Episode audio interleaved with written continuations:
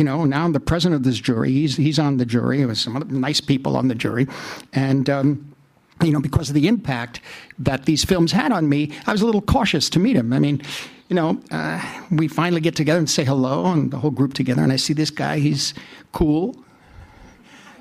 He's got those glasses on, you know. Didn't say anything. I'm saying, hmm, all right. Um, you know, elegant, eloquent, uh, very quiet, very careful with his words. You know, always thoughtful and always studying everything. But it wasn't. It wasn't cold. It was some other thing going on. Is what the heck is this? So.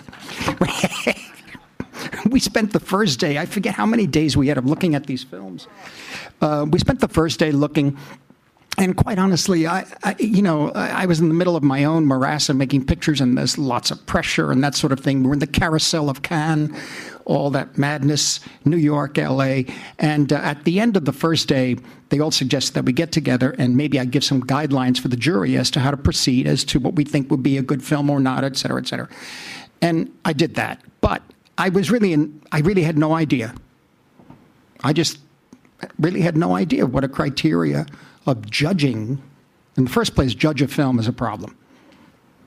Now, judging student films, 20 a day, I, you know, I just simply, I didn't really know. And I, I, I, babbled on for a little while. And I said, you know what? Why don't we please give me till the morning? Let me see another group of these, these films till lunchtime tomorrow. Then maybe I'll get my head together in terms of, in terms of, um, oh, just the, the, jet lag, everything. And then, and uh, he was sitting there. And then he said, may I say something? I said, of course. He said, can I suggest that today many short films are made merely as examples of a story that the filmmaker wants to get to make into a feature in the commercial world. He said, What if, what if we just experience these films as films in and of themselves, not made with any agenda? And I said, Well, that's the man. That's the guy. I said, You got it. That's the way to go. Ihr hört Katz, den kritischen Filmpodcast Folge 81. Heute mit Patrick Holzapfel. Hallo. Lukas Bawenschik. Einen wunderschönen guten Tag. Und wir spüren dem Geschmack der Kirsche nach und suchen in zehn kurzen Gesprächen das Haus unseres Freundes Abbas Kiarostami. Ich bin Christian Eichler. Hi.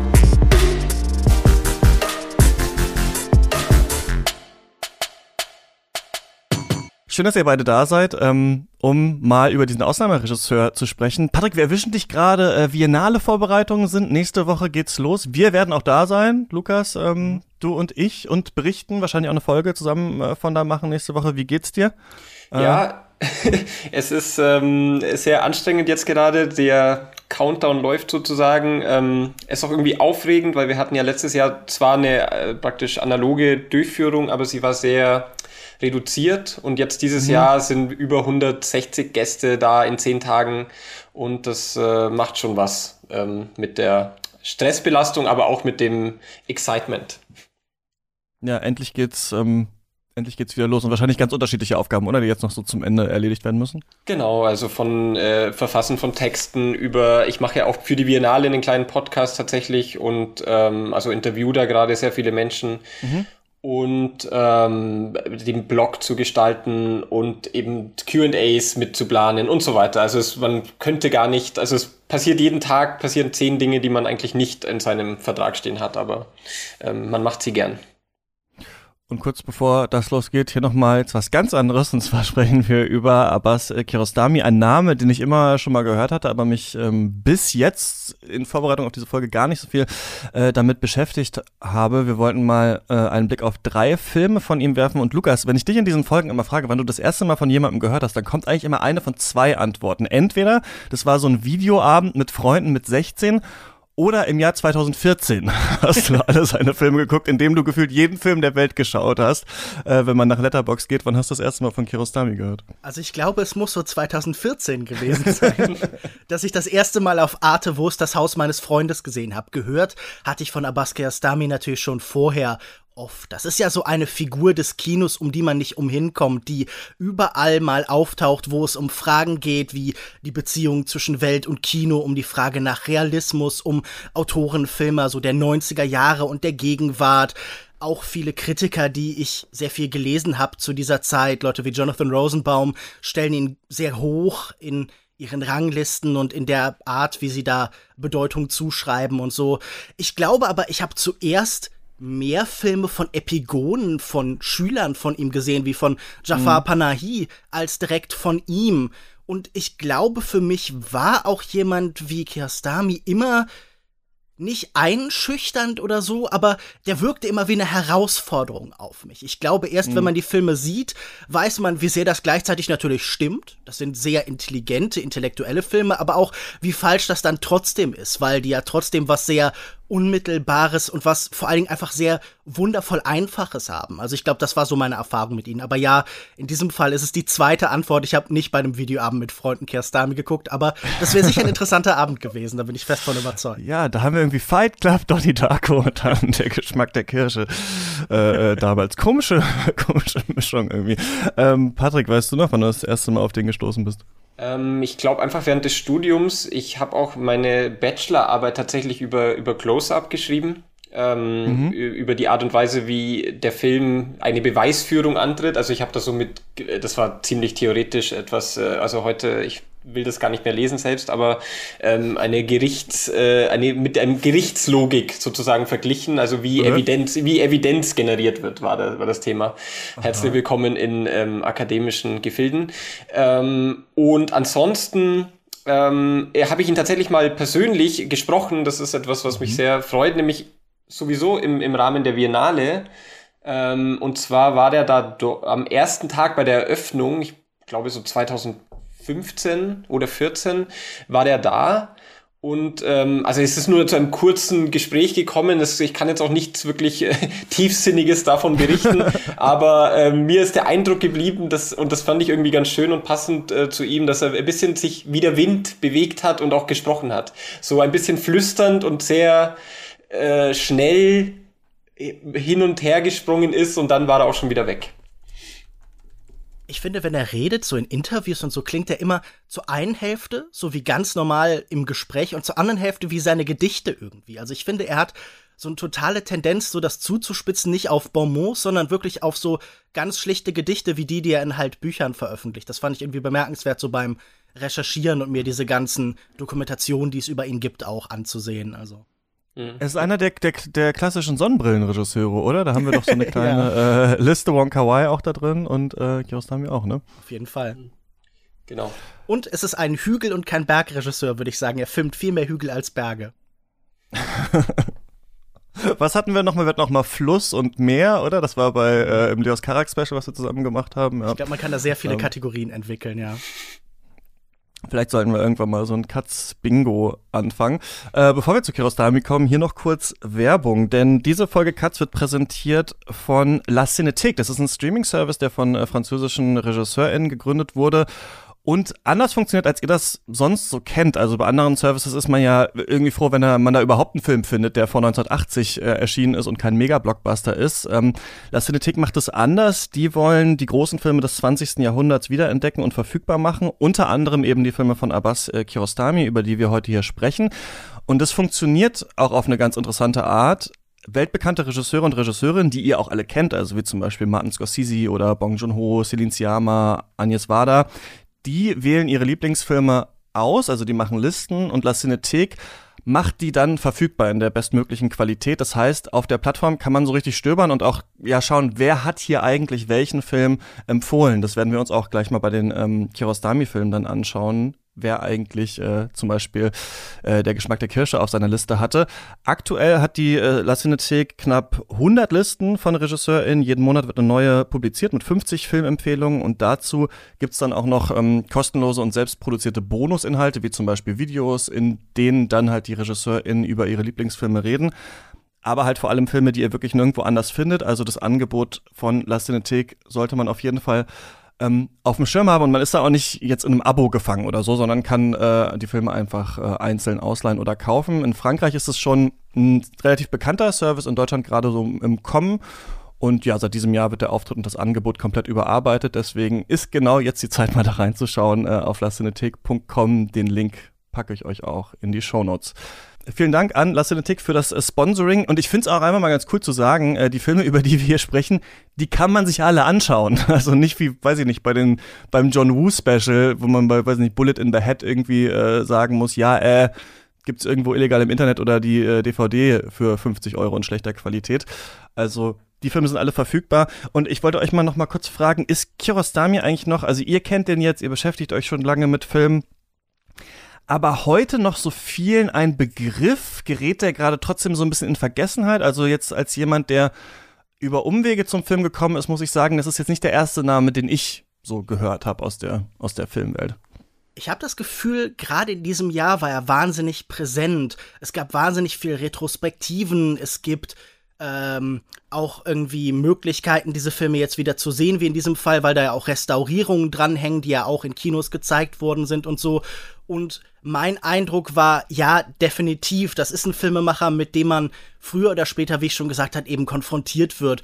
Auch einfach, weil der so einen wichtigen Scharnierpunkt macht, weil so viele Tendenzen des Festivalkinos, des Weltkinos, wie auch immer man das alles nennen möchte, die heute in der Gegenwart so präsent sind, so auch bei ihm so zusammenlaufen. Er macht ja auch wahnsinnig viel, er hat einen wahnsinnig breiten Zugang zu der Karriere und ich finde ihn auch einfach spannend als so eine dieser Figuren von ähm, Regisseuren, die nicht unbedingt so wie viele Regisseure heute so stark sich auf das Kino beziehen, sondern die eher so äh, Casual-Cinephile sind, die das Kino immer eher so als Instrument, als so als Leben ins Lebensinhalt begriffen haben. Also meine Antwort wäre, ja, ich glaube, der ist schon noch sehr präsent auf jeden Fall.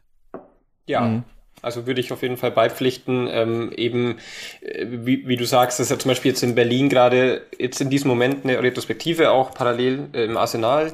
Mhm. Ähm, und ähm, er ist überall äh, sichtbar. Er hat äh, eben wegen der Restaur Restaurierungen und ich glaube auch, wir haben ja im internationalen Kontext schon ein größeres Interessen, Interesse jetzt aus, an Positionen, die nicht aus den westlichen Ländern kommen und er ist da, wie Lukas so schön formuliert hat, ein, ein Scharnier, weil er sozusagen irgendwie schon westliche Werte oder westliche, eine westliche Ästhetik sogar zum Teil anwendet.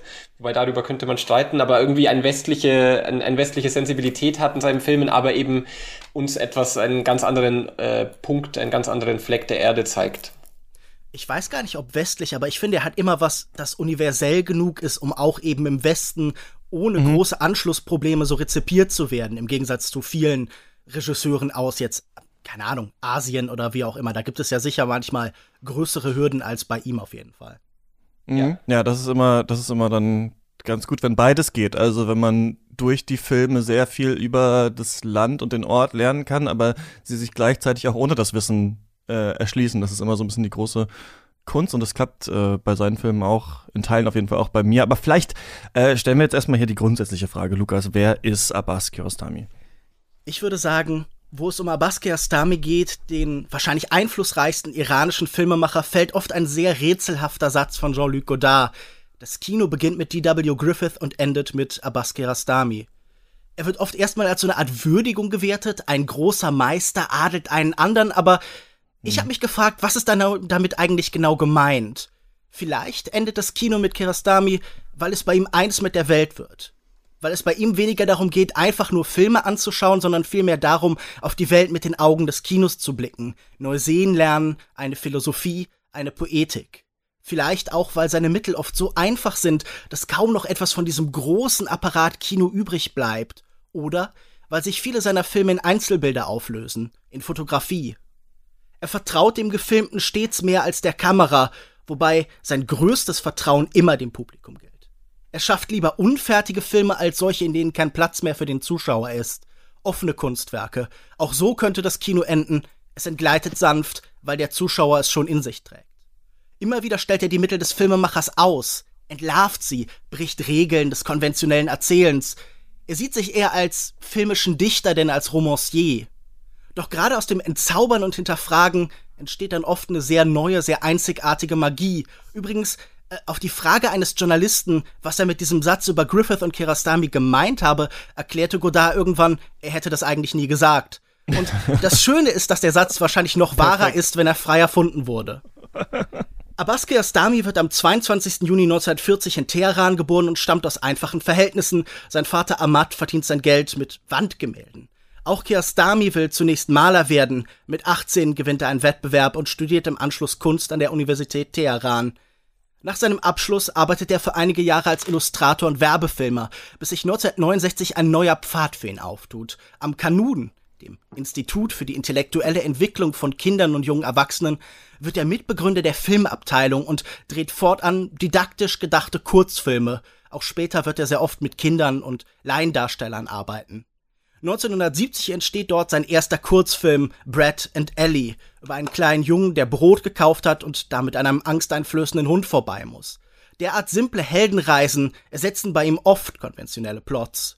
Sein erster Spielfilm, Mossafa, erscheint 1974 und als viele Künstler nach der Islamischen Revolution im Jahr 1979 das Land verlassen, bleibt er. Kiarostami war auf keinen Fall unpolitisch, aber stets auf andere Weise kritisch als heutige Weltkinoaktivisten wie Asghar Fahadi oder Mohamed Rasulov. Trotzdem hat er oft mit staatlicher Zensur zu kämpfen, viele seiner Filme werden in der Heimat nicht gezeigt. Er entkommt nicht ins Ausland, sondern ins Poetische, ins Universelle. Schon in seiner Schulzeit begeisterte er sich für persische Poesie, für Sadi, Hafiz oder Rumi. Die Titel seiner Filme sind oft lyrische Zitate. Bei ihnen lehrt er die Bedeutung der Leerstellen. Sein Kino ist eins der Subtraktion. Das Entscheidende ist bei mir oft nicht im Bild, sondern wird vom Ton herangetragen oder muss sogar gleich erdacht werden. Auch die Themen dieser Poeten, das Leben, der Tod, bewegen ihn sehr. Was vielleicht ein bisschen allgemein klingt, gewinnt bei ihm für mich immer so eine sehr eigentümliche Kraft. Kiarostami entrinnt nicht ins Verschleiern, sondern in die Klarheit. Als Übergang zwischen Frühwerk und internationalem Erfolg dient die von Kritikern sogenannte Koka-Trilogie, benannt nach einem kleinen Dorf im Nordiran, wo ist das Haus meines Freundes von 87 und das Leben geht weiter von 92 und quer durch den Olivenhain von 1994 täuschend simpler Realismus wächst um immer neue Ebenen von Metareflexion. Zu seinen besten Filmen gehört sicher auch Close-Up von 1990, in dem sich ein arbeitsloser Cineast als der berühmte iranische Regisseur Mohsen Mahmalbaf ausgibt. Halb dokumentarisch, halb fiktiv handelt es sich um einen der vielen hybriden Filme, die Kiarostami hervorgebracht hat. Lange bevor die internationalen Festivals mit Doku-Fiktion überschwemmt wurden. Die Beziehung zwischen Original und Fälschung, zwischen Kunst und ihrem Gegenstand beschäftigt ihn immer wieder. Im Laufe der 90er Jahre wächst sein internationales Ansehen. Man könnte von so einer graduellen, von einer schleichenden Kanonisierung schon sprechen. Mit Der Geschmack der Kirschen gewinnt er 1997 in Cannes die Goldene Palme. Auch Der Wind wird uns tragen von 1999 wird viel beachtet. Seine Filme sind jetzt oft Roadmovies. Man fährt Auto, man sucht viel und ob man es eigentlich findet, verliert im Laufe dieser Karriere immer mehr an Bedeutung. Neben Poesie, Malerei und Film begeistert sich Giastami auch für Fotografie, für ihn die Mutter des Kinos. Filme wie Ten von 2002, Five von 2003 und Shirin von 2008 scheinen immer vom direkten Vor- und Danach des Einzelbilds zu erzählen. Sie haben eine Nähe zum Installations- und Experimentalkino. Lange beobachtende Einstellungen sind fast alle Filme oder von denen erfüllt sind fast alle Filme. Als Early Adopter fasziniert ihn die Möglichkeit von Videofilm und von digitaler Kameratechnik, die neuen Einstellungslängen erlauben und oft weniger invasiv sind als die massiven 35mm Kameras.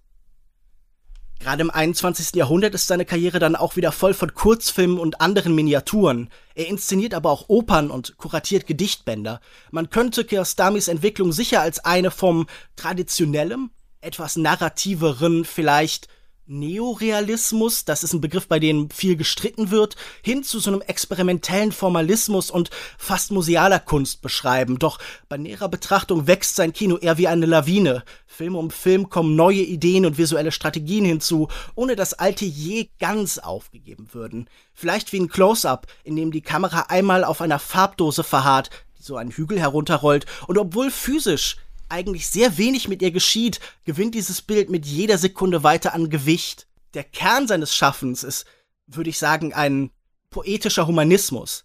ein tiefes Interesse am Wesen des Menschen. Sein Kino wird tendenziell immer einfacher. Er hat bei aller Tiefe nie etwas Verkopftes, Intellektuelles.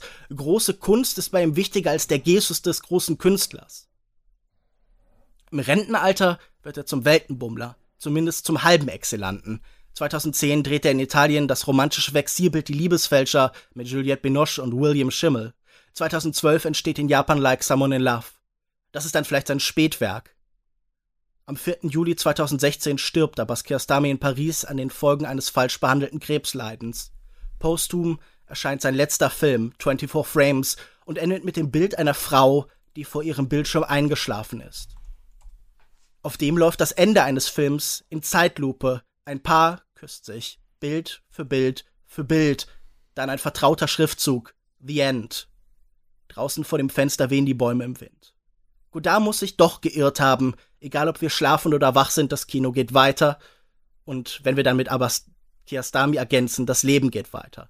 Gerade in diesem Jahr scheint mir Kiarostamis Kino wahnsinnig lebendig und ich freue mich darüber, mit euch über diese drei Filme zu sprechen. Vielen, vielen Dank für diese Zusammenfassung. Patrick, von den Sachen, die so angesprochen wurden, was findest du eigentlich an Kiarostami so interessant? Ähm, ja, also erstmal auch vielen Dank von meiner Seite. Ich fand das sehr, sehr schön und aufschlussreich.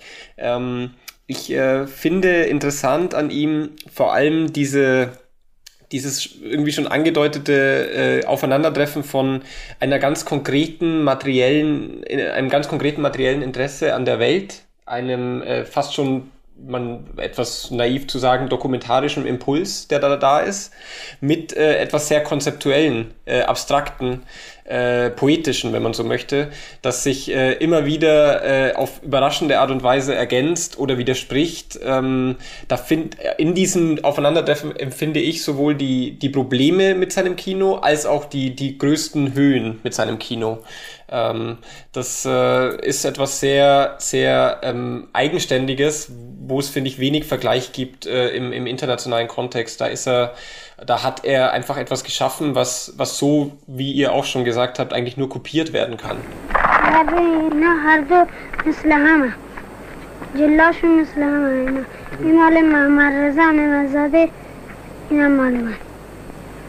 خب دیدم چیکار کنم باید ببرم بهش بدم فردا می‌بری مدرسه میری. فردا بدم معلم معلممون باش دعوا می‌کنه. از مدرسه میندازه بیرون. با حقشه. باید بری می‌کنه. حواسش کجا؟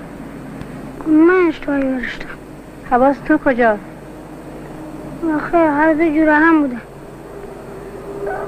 Ja, spannend. Lass uns doch vielleicht mal anhand der Filme über äh, diesen Mann sprechen. Wir reden über drei Filme, die wie gesagt auch bei der La Cinéthèque äh, verfügbar sind. Wo ist das Haus meines Freundes von 1987, Der Geschmack der Kirsche von 1997 und Ten von 2002. Und in Wo ist das Haus meines Freundes geht es um Ahmed, der ist acht. Und der steckt in der äh, Dorfschule aus Versehen das Heft seines Freundes ein. Und in dieser ersten Szene, die wir sehen, merken wir, ähm, wie der Lehrer einerseits von dieser Klasse ein bisschen überfordert ist, aber andererseits da auch ganz klar seine Machtstellung klar macht. Und wir merken, shit, wenn der andere Junge, also dessen Heft er da eingesteckt hat, am nächsten Tag nicht die Hausaufgaben hat, dann hat, dann fliegt der wahrscheinlich ähm, von der Schule. Und Ahmed denkt sich jetzt, dem muss ich dieses Heft unbedingt äh, zurückbringen, sonst kann er eben seine Hausaufgaben nicht machen. Und er versucht das seiner Mutter ähm, auch äh, zu vermitteln. Der wohnt eben nicht im gleichen Dorf, dieser Junge, wie er selber. Und er weiß auch gar nicht ganz genau, äh, wo der wohnt. Also er kennt den Ort, aber war da noch nicht selbst und macht sich dann eben aus dem Staub und auf die Suche und versucht halt, ja, wie der Filmtitel das schon sagt, das Haus seines Freundes äh, zu finden. Das wird eigentlich eine, so eine riesige, äh, gigantische Odyssee. Ähm, und dann am Ende ist eben die Frage, schafft er das eigentlich? Was soll hier über Gesellschaft erzählt werden? Vielleicht auch über Kindheit?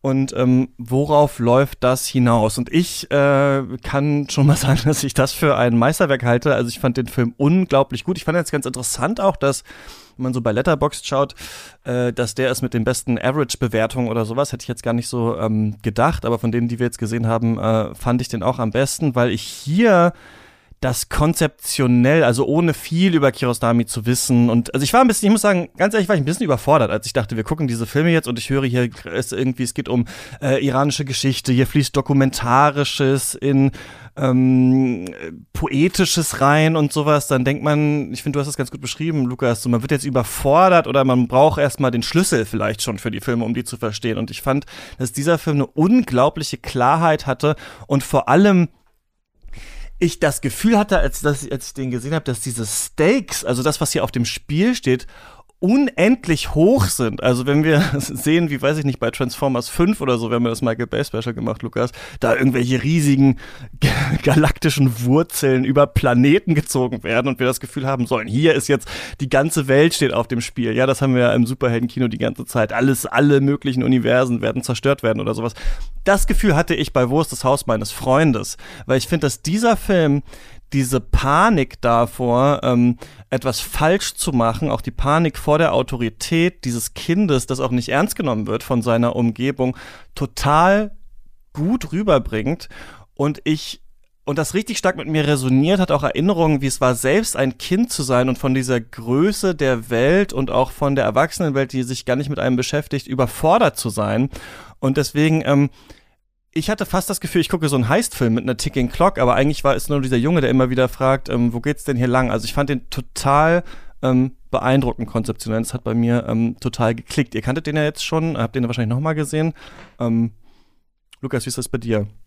Tatsächlich sehr ähnlich. Ich habe auch diesen kuriosen Eindruck sofort wieder gehabt, eigentlich in einem Abenteuerfilm zu sein, weil es um eine wichtige Mission geht und da tauchen dann immer wieder neue Hindernisse auf. Es gibt eine Verfolgungsjagd mit einem Esel und es gibt sogar so ein zeitkritisches Suspense-Finale mit Rettung in letzter Minute. Mhm. Und ich glaube, wodurch das alles noch wirklich an Dramatik gewinnt, was natürlich auch so eine total authentische Erfahrung der Kindheit ist, ist, dass das von den Erwachsenen überhaupt nicht ernst genommen wird dass diese Dramatik, dieses, dieser Kampf um Leben und Tod von all den Erwachsenen, die da stehen, überhaupt nicht honoriert wird, sondern die sagen ja, jetzt mach erstmal deine Hausaufgaben und hol mir vielleicht noch eine Zigarette und dann fordert irgendein Onkel oder irgendein Bekannter des Großvaters noch einen der Zettel von dem Heft, obwohl das eigentlich natürlich voll vollkommen Boah, unmöglich ist. Also, also, das tut ja wirklich richtig weh, das, das zu sehen.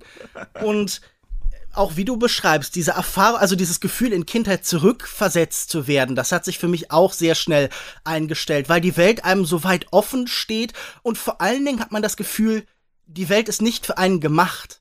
Alles ist für andere gedacht. Jedes Tor ist gegen einen. Jeder Erwachsene ist irgendwie auch so ein bisschen eine Gefahr. Und ich finde, das fängt Kiastami hier sehr schön ein. Und wie du schon sagst, natürlich hat das dann auch sofort so eine politische, so eine Gesellschaft, sagen wir so eine soziologische Implikation.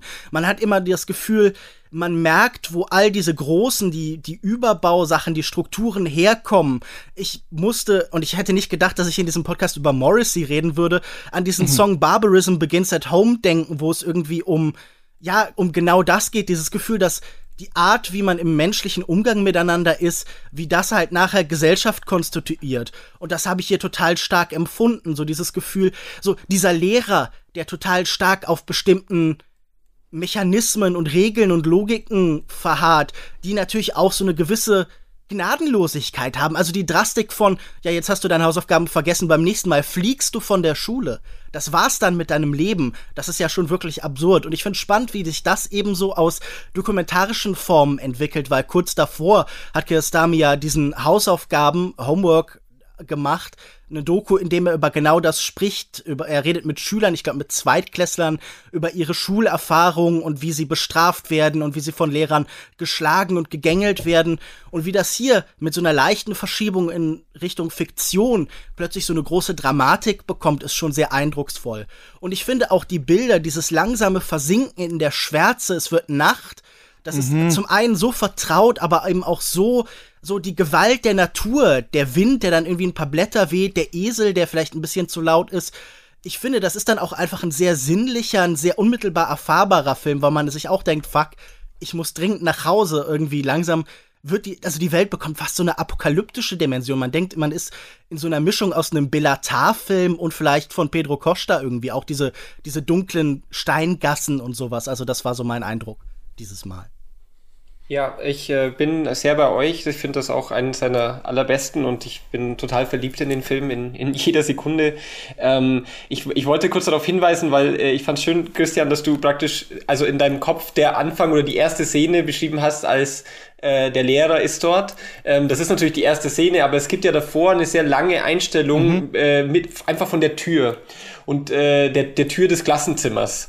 Und das ist ja, äh, das ist ein unglaublich starkes Bild, wenn man den Film sozusagen weiter anschaut, weil später im Film äh, wird es eine Begegnung mit einem Mann geben, der sozusagen Türen und Fenster herstellt mhm. und ähm, darin irgendwie die Schönheit entdeckt oder etwas, also darin entdeckt man so eine Schönheit, die vielleicht äh, eine Art von Flucht aus diesem System ermöglicht. Ja, das geht dann ja so weit, dass, äh, dass sozusagen die also die, die, die Schönheit des Aktes dieses jungen Kindes, der ähm, sozusagen sucht nach einer Möglichkeit, seinem Freund oder Klassenkameraden zu helfen, ist ja eigentlich schon ein, ein Akt des Mitgefühls, ein Akt des, äh, der sozusagen anders funktioniert als diese Gesellschaft, die wir da porträtiert sehen und, und da eben auch eine ästhetische Schönheit drin äh, äh, sucht und, und findet. Und diese Tür ist aber zugleich natürlich eine Schwelle, die etwas, also da ist ein, ein zwischen den Generationen ist irgendwas hat sich was dazwischen mhm. geschoben. Es ist ja auch sehr bezeichnend, der Lehrer, äh, als er reinkommt,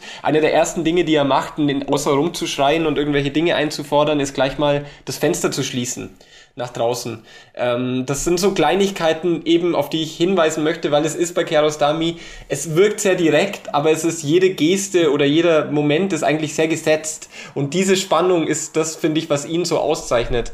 Wir haben ja auch, und, und Lukas hat das ja schon vorher gesagt, dass er ein Filmemacher ähm, von Hügeln. ähm, und wir haben ja hier äh, diese berühmtes, dieses berühmte Bild, das Kiarostami-Bild eigentlich in diesem Film, nämlich mhm. diesen einsamen Baum auf einem Hügel, auf den so ein Zickzackweg Zickzackweg, ja. nach oben führt. Und das ist ja recht bekannt, glaube ich, inzwischen, aber vielleicht für viele nicht. Das ist etwas, was Kiarostami da wirklich hingebaut hat. Also da war weder ein Baum noch ein Zickzackweg auf diesem Hügel. Und das zeigt so ein bisschen, wie äh, geplant eigentlich alles ist und wie, wie trotzdem es so aussieht, als wäre er da einfach mit einer Kamera gewesen und hätte eigentlich diesen Ort eins zu, oder diese Orte eins zu eins gefilmt. Das finde ich ähm, sehr, sehr bemerkenswert an, den, an dem Film, diese, diese Spannungen und auch, um nochmal zurückzukommen auf diese Türen, weil wir werden später sicher bezüglich der anderen Filme noch über Autos sprechen. Und es geht hier halt bei Kerostami immer sehr stark um ein in der Welt sein und gleichzeitig irgendwie davon entfremdet sein, eine Distanz haben und gleichzeitig ganz nah sein. Und ein Kinder sind prinzipiell perfekt dafür, weil sie sind natürlich, haben eine viel, sagen wir mal, äh, das problematische Wort authentischere Beziehung noch zu ihrer Umgebung als, als jetzt Erwachsene, aber gleichzeitig werden sie wie ausgesperrt. Und im Iran ist es ja auch, also das ist ja ein Film, der dann doch, äh, auch wenn wir das universell, glaube ich, so nachempfinden können und äh, ähnliche Erfahrungen sogar zum Teil wahrscheinlich gemacht haben oder, oder machen, ähm, ist natürlich der Iran, äh, den der Abbas Kiarostami hier zeigt, eine sehr patriarchale Gesellschaft und das merkt man. Und da, um das noch zu sagen, finde ich die Szene mit dem Großvater, die schon erwähnt wurde, in der er ihn zum Zigarettenholen schickt, äh, besonders bemerkenswert. Ja. Das ist das einzige Mal, dass die, die Kamera den, das Kind sozusagen aus dem also mhm. aus den Augen verliert und bleibt dann bei dem, bei dem Großvater, der sozusagen erklärt, er schickt ihn eigentlich nicht, weil er Zigaretten braucht, sondern nur, um ihm etwas zu, beizubringen, um ihn zu lernen, er muss da gehörig sein und muss da irgendwie äh, folgsam sein. Und das ist ja genau eigentlich der, einer der Kerne oder einer der nicht nötigen, aber doch äh, vorhandenen Schlüssel zu dem Film. Absolut. Ja, das finde ich auch. Gerade dieser äh, äh, Generationenkonflikt, der da drin ist, also den wir jetzt vielleicht auch wieder sehen, wenn wir uns ähm, Fridays for Future anschauen, ja, und äh, ursprünglich halt dieses ähm, Mädchen Greta Thunberg, das einfach gesagt hat, ich setze mich jetzt dahin mit dem Schild, ich muss das jetzt machen, ich muss da jetzt physisch hingehen und das tun dass das halt die viel höhere äh, moralische Tat ist als Sachen, die wir jetzt vielleicht gelernt haben. Du musst erstmal deine Schule fertig machen, du musst erstmal da hingehen und so weiter und so fort. Und ich finde das, was das hier so krass durchkommt, gerade in diesem Erzählen, also man versteht ja auch den älteren Mann, dass er sagt, so ein bisschen muss man halt auch ähm, gehorchen und muss sich äh, an der Welt erstmal orientieren und darf nicht irgendwie selbstsüchtig machen, was man möchte die Alten verstehen ja aber auch gar nicht, was der Junge macht. Ne? Also die denken ja, der rennt da irgendwie rum und keine Ahnung und hören ihm gar nicht richtig zu. Und genau, der spielt oder so. Und das finde ich so toll, weil eigentlich ist das hier auch und deswegen finde ich den Film, glaube ich, noch besser, als wenn ich nur das Gefühl hätte, da sind jetzt da kann ich mich in meine, an meine eigene Kindheit erinnern oder sowas, weil ich ja. finde auch allein auf dem Level funktioniert der Film für mich total gut, weil ich finde, dass Kindheit oft sowas ja so verklärt wird auch in Filmen, ne? Und man selber ja auch, also ich finde, wenn man äh, wenn man seine eigene Kindheit so zurückdenkt, denkt man ja so, ja, man saß dann halt so rum und hat gespielt. Und jetzt, ähm, mit Anfang 30, sehe ich so Kinder und die rennen die ganze Zeit nur rum und sind super hektisch und dann merkt man immer so, wie die eigenen Erinnerungen ja auch äh, einen trügen.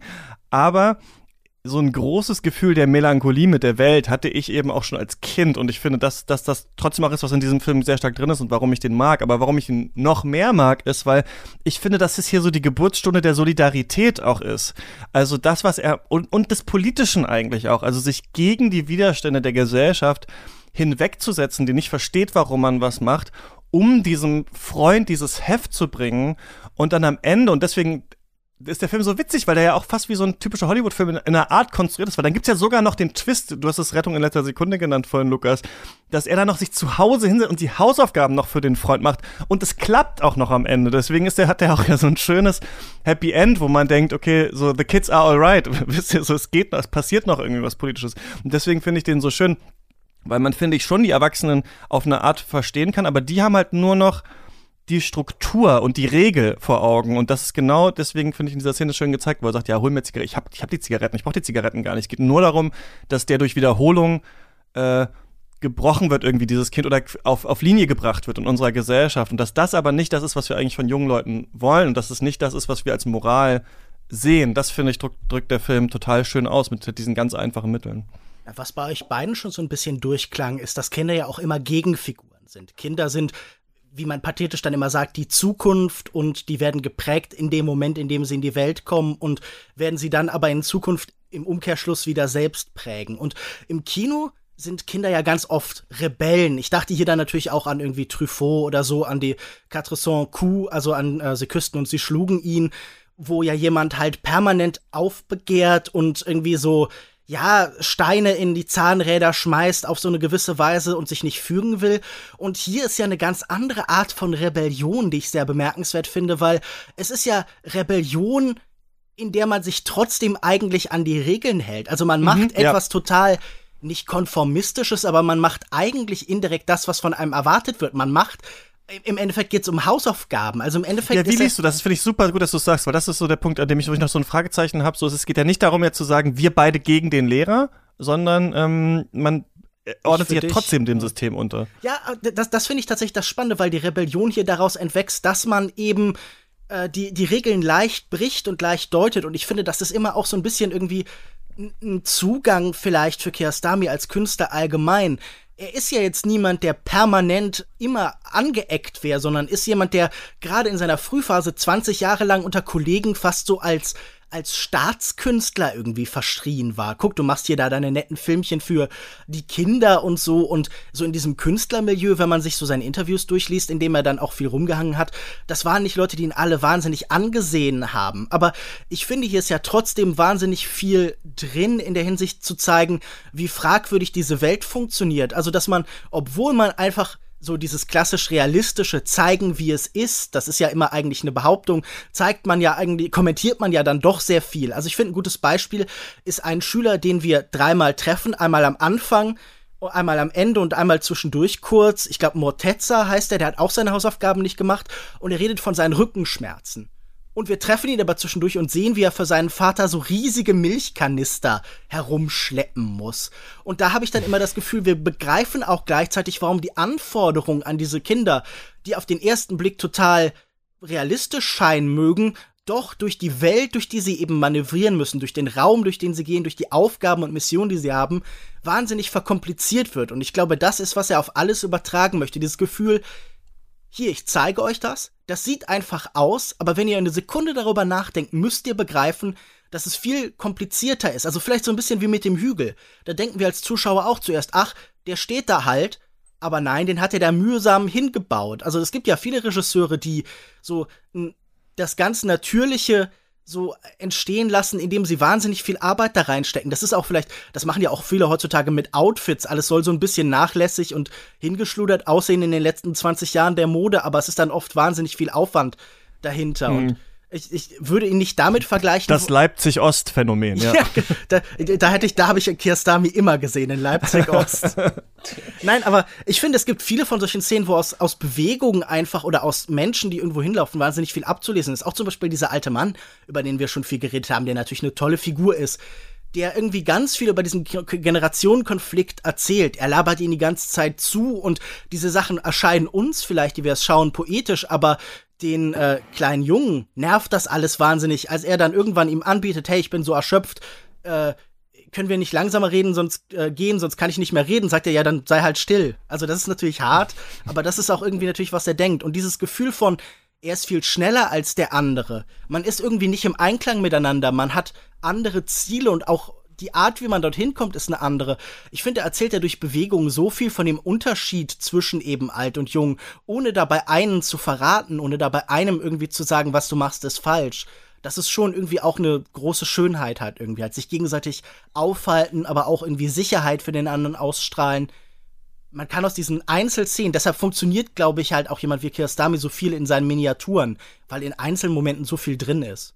Ja, es ist ja immer eine schöne, Be diese Beziehung gerade zwischen ganz alt und ganz jung, das ist ja eh immer interessant, einfach auch in der. Ja, weil äh, beide aus der Welt, weil, Welt gefallen genau, sind. Genau, weil beide noch so, äh, äh, und man hat das ja dann sogar auch, so wenn es dann ganz äh, in Richtung Demenz oder sowas geht, dass man dann auch vielleicht auch gefüttert werden muss oder so, weil Windeln kommen wieder. Also es gibt ja so Gleichungen, die, die es da gibt und gleichzeitig ist man aber so weit voneinander entfernt, dass die Weltsicht eigentlich oder die Welt, in der man lebt, eigentlich eine völlig andere ist. Und ähm, ja, das fand ich, ich, ich müsste den, glaube ich, nochmal schauen. So, ich habe zu dieser Begegnung mir gar nicht so viel Gedanken äh, gemacht. Könnt ihr vielleicht auch noch was zu sagen? Ich weiß nur, dass ich da total auf der Seite des Jungen war, als ich das gesehen habe und dachte so, Mann, wie langsam kann man laufen? Also ich habe sehr, also ich war weißt da eher damit identifiziert. Ja. Wir sprechen ja ab und zu auch über die Beziehung von Film und Videospielen und es werden in Videospielen werden einem ja oft Begleiter. Ja, so NPCs, die so langsam dann genau. gehen. Ja. Und plötzlich hat man ein anderes Tempo und das finde ich irgendwie ganz schön, diesen Gedanken, die alte Generation drängt der Jungen ihr Tempo auf, auch in Sachen Fortschritt, in der Art, wie sich die Welt verändert halt.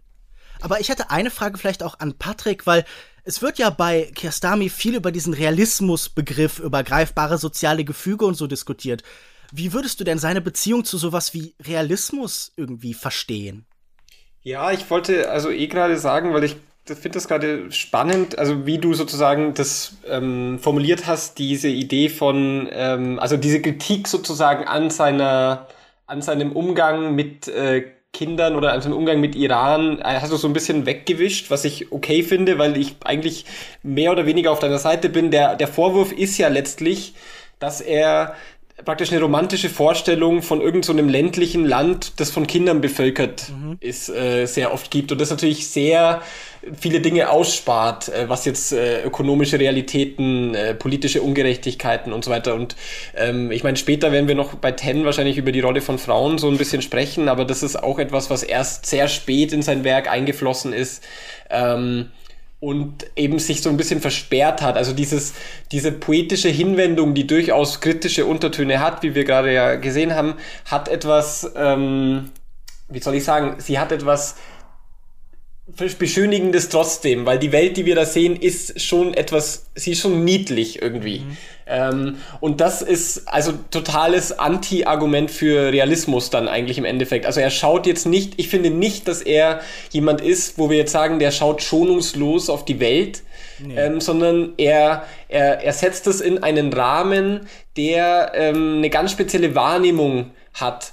Und das und diese Wahrnehmung ist, äh, ich, dieses Wort poetisch finde ich immer sehr schwierig, weil äh, was soll das eigentlich genau heißen? Aber sie ist äh, interessiert an, an einem, wie du am Anfang gesagt hast, so einem Humanismus, der ein bisschen, äh, der, der Wahrheiten möglichst fast schon pädagogisch. Das ist, glaube ich, auch eine wichtige, ja. wichtige ähm, Linie in seinem Schaffen. Äh, deswegen sind Kinder natürlich auch super ähm, pädagogisch und so ein bisschen mit ähm, äh, auch einem Verständnis für die Absurdität des Daseins, würde ich sagen, wiedergibt. Und ähm, Realismus ist ja dann eigentlich die Art und Weise, wie er das filmt. Und er filmt es eben so, dass dass man das Gefühl hat, die Leute bewegen sich in dem Bild nie so, als würden sie jetzt nur eine Funktion erfüllen in einer Geschichte, sondern immer so, dass über ihre Bewegung, über das, was sie sagen, über die Orte, die er zeigt, noch etwas miterzählt wird. Das finde ich ist der Realismus von Kiarostami. Praktisch zu reduzieren und in der Reduktion trotzdem noch mehr zu erzählen als jetzt nur äh, eine reine Narration. Sei es durch eben die Art und Weise, wie dann Türen aussehen, sei es durch die Art und Weise, wie jemand äh, spricht, äh, im, also in welchen, nicht jetzt inhaltlich, sondern in welchem Ton, in welcher, in welcher Art und Weise, sei es eben durch äh, ein, ein, ein Interesse auch für Landschaft. Das ist, glaube ich, auch ganz wichtig. Also da ist es ja nie nur Hintergrund. Das ist immer zugleich Metapher, aber auch Wiedergabe einer, einer, einer Wirklichkeit. Ja, Natur ist manchmal bei ihm fast so ein bisschen Rettung vor der Zivilisation. Ich muss da irgendwie an Pasolini und seine, seine Verklärung vielleicht fast irgendwie der Landbevölkerung denken. Man hat oft das Gefühl, in diesen Städten, die er trotzdem so viel filmt, fühlt er sich immer so ein bisschen unwohl. Die sind noch mal isolierende, noch mal entfremdendere Dispositive als diese Landwelt aber ich, ich weiß nicht. Also ich habe nie das Gefühl, dass er da jetzt verklärt. Diese Romantik, die man da drin da sicher sehen kann, oder diesen Illusionismus, der ja immer so das Gegenteil von Realismus wäre, ist immer so ein Gefühl von, wenn ich euch jetzt einfach das vorhalte und sage, guckt mal, wie schlecht das alles ist, dann seid ihr ja auch kein Stück weiter. Lasst uns das doch zusammen und im Dialog entwickeln. Und ich finde das spannend, weil das ist ja auch oft was, was gerade schon angesprochen, so unter seinen Kollegen irgendwie immer ein Vorwurf war, so ein Gefühl von Feigheit und du bewegst die Kamera vielleicht auch nicht, weil du dann irgendwas entdecken würdest, das dir vielleicht nicht gefällt. Das fand ich irgendwie ganz spannend, dass das so ein Vorwurf war, der oft an ihn rangetragen wurde. Aber ich frage mich, wie das dann aussähe. Also ich meine, er hat ja später in seiner Karriere auch immer wieder Beziehungen gehabt zu Regisseuren, die das vielleicht noch mal stärker rausmachen. Also er hat einen Film mit Ken Loach zusammen gedreht, den er auch als einen guten Freund gesehen hat, irgendwie für eine Weile seines Lebens. Und ich, ich frage mich, wie hätte das denn ausgesehen? Also, was ist, glaube ich, also was fehlt dir da in diesem Moment? Das überlege ich nämlich selbst für mich auch, weil ich verstehe deine Kritik total, aber komm nicht zu dem Punkt, wo ich sagen kann, so wäre das besser gewesen.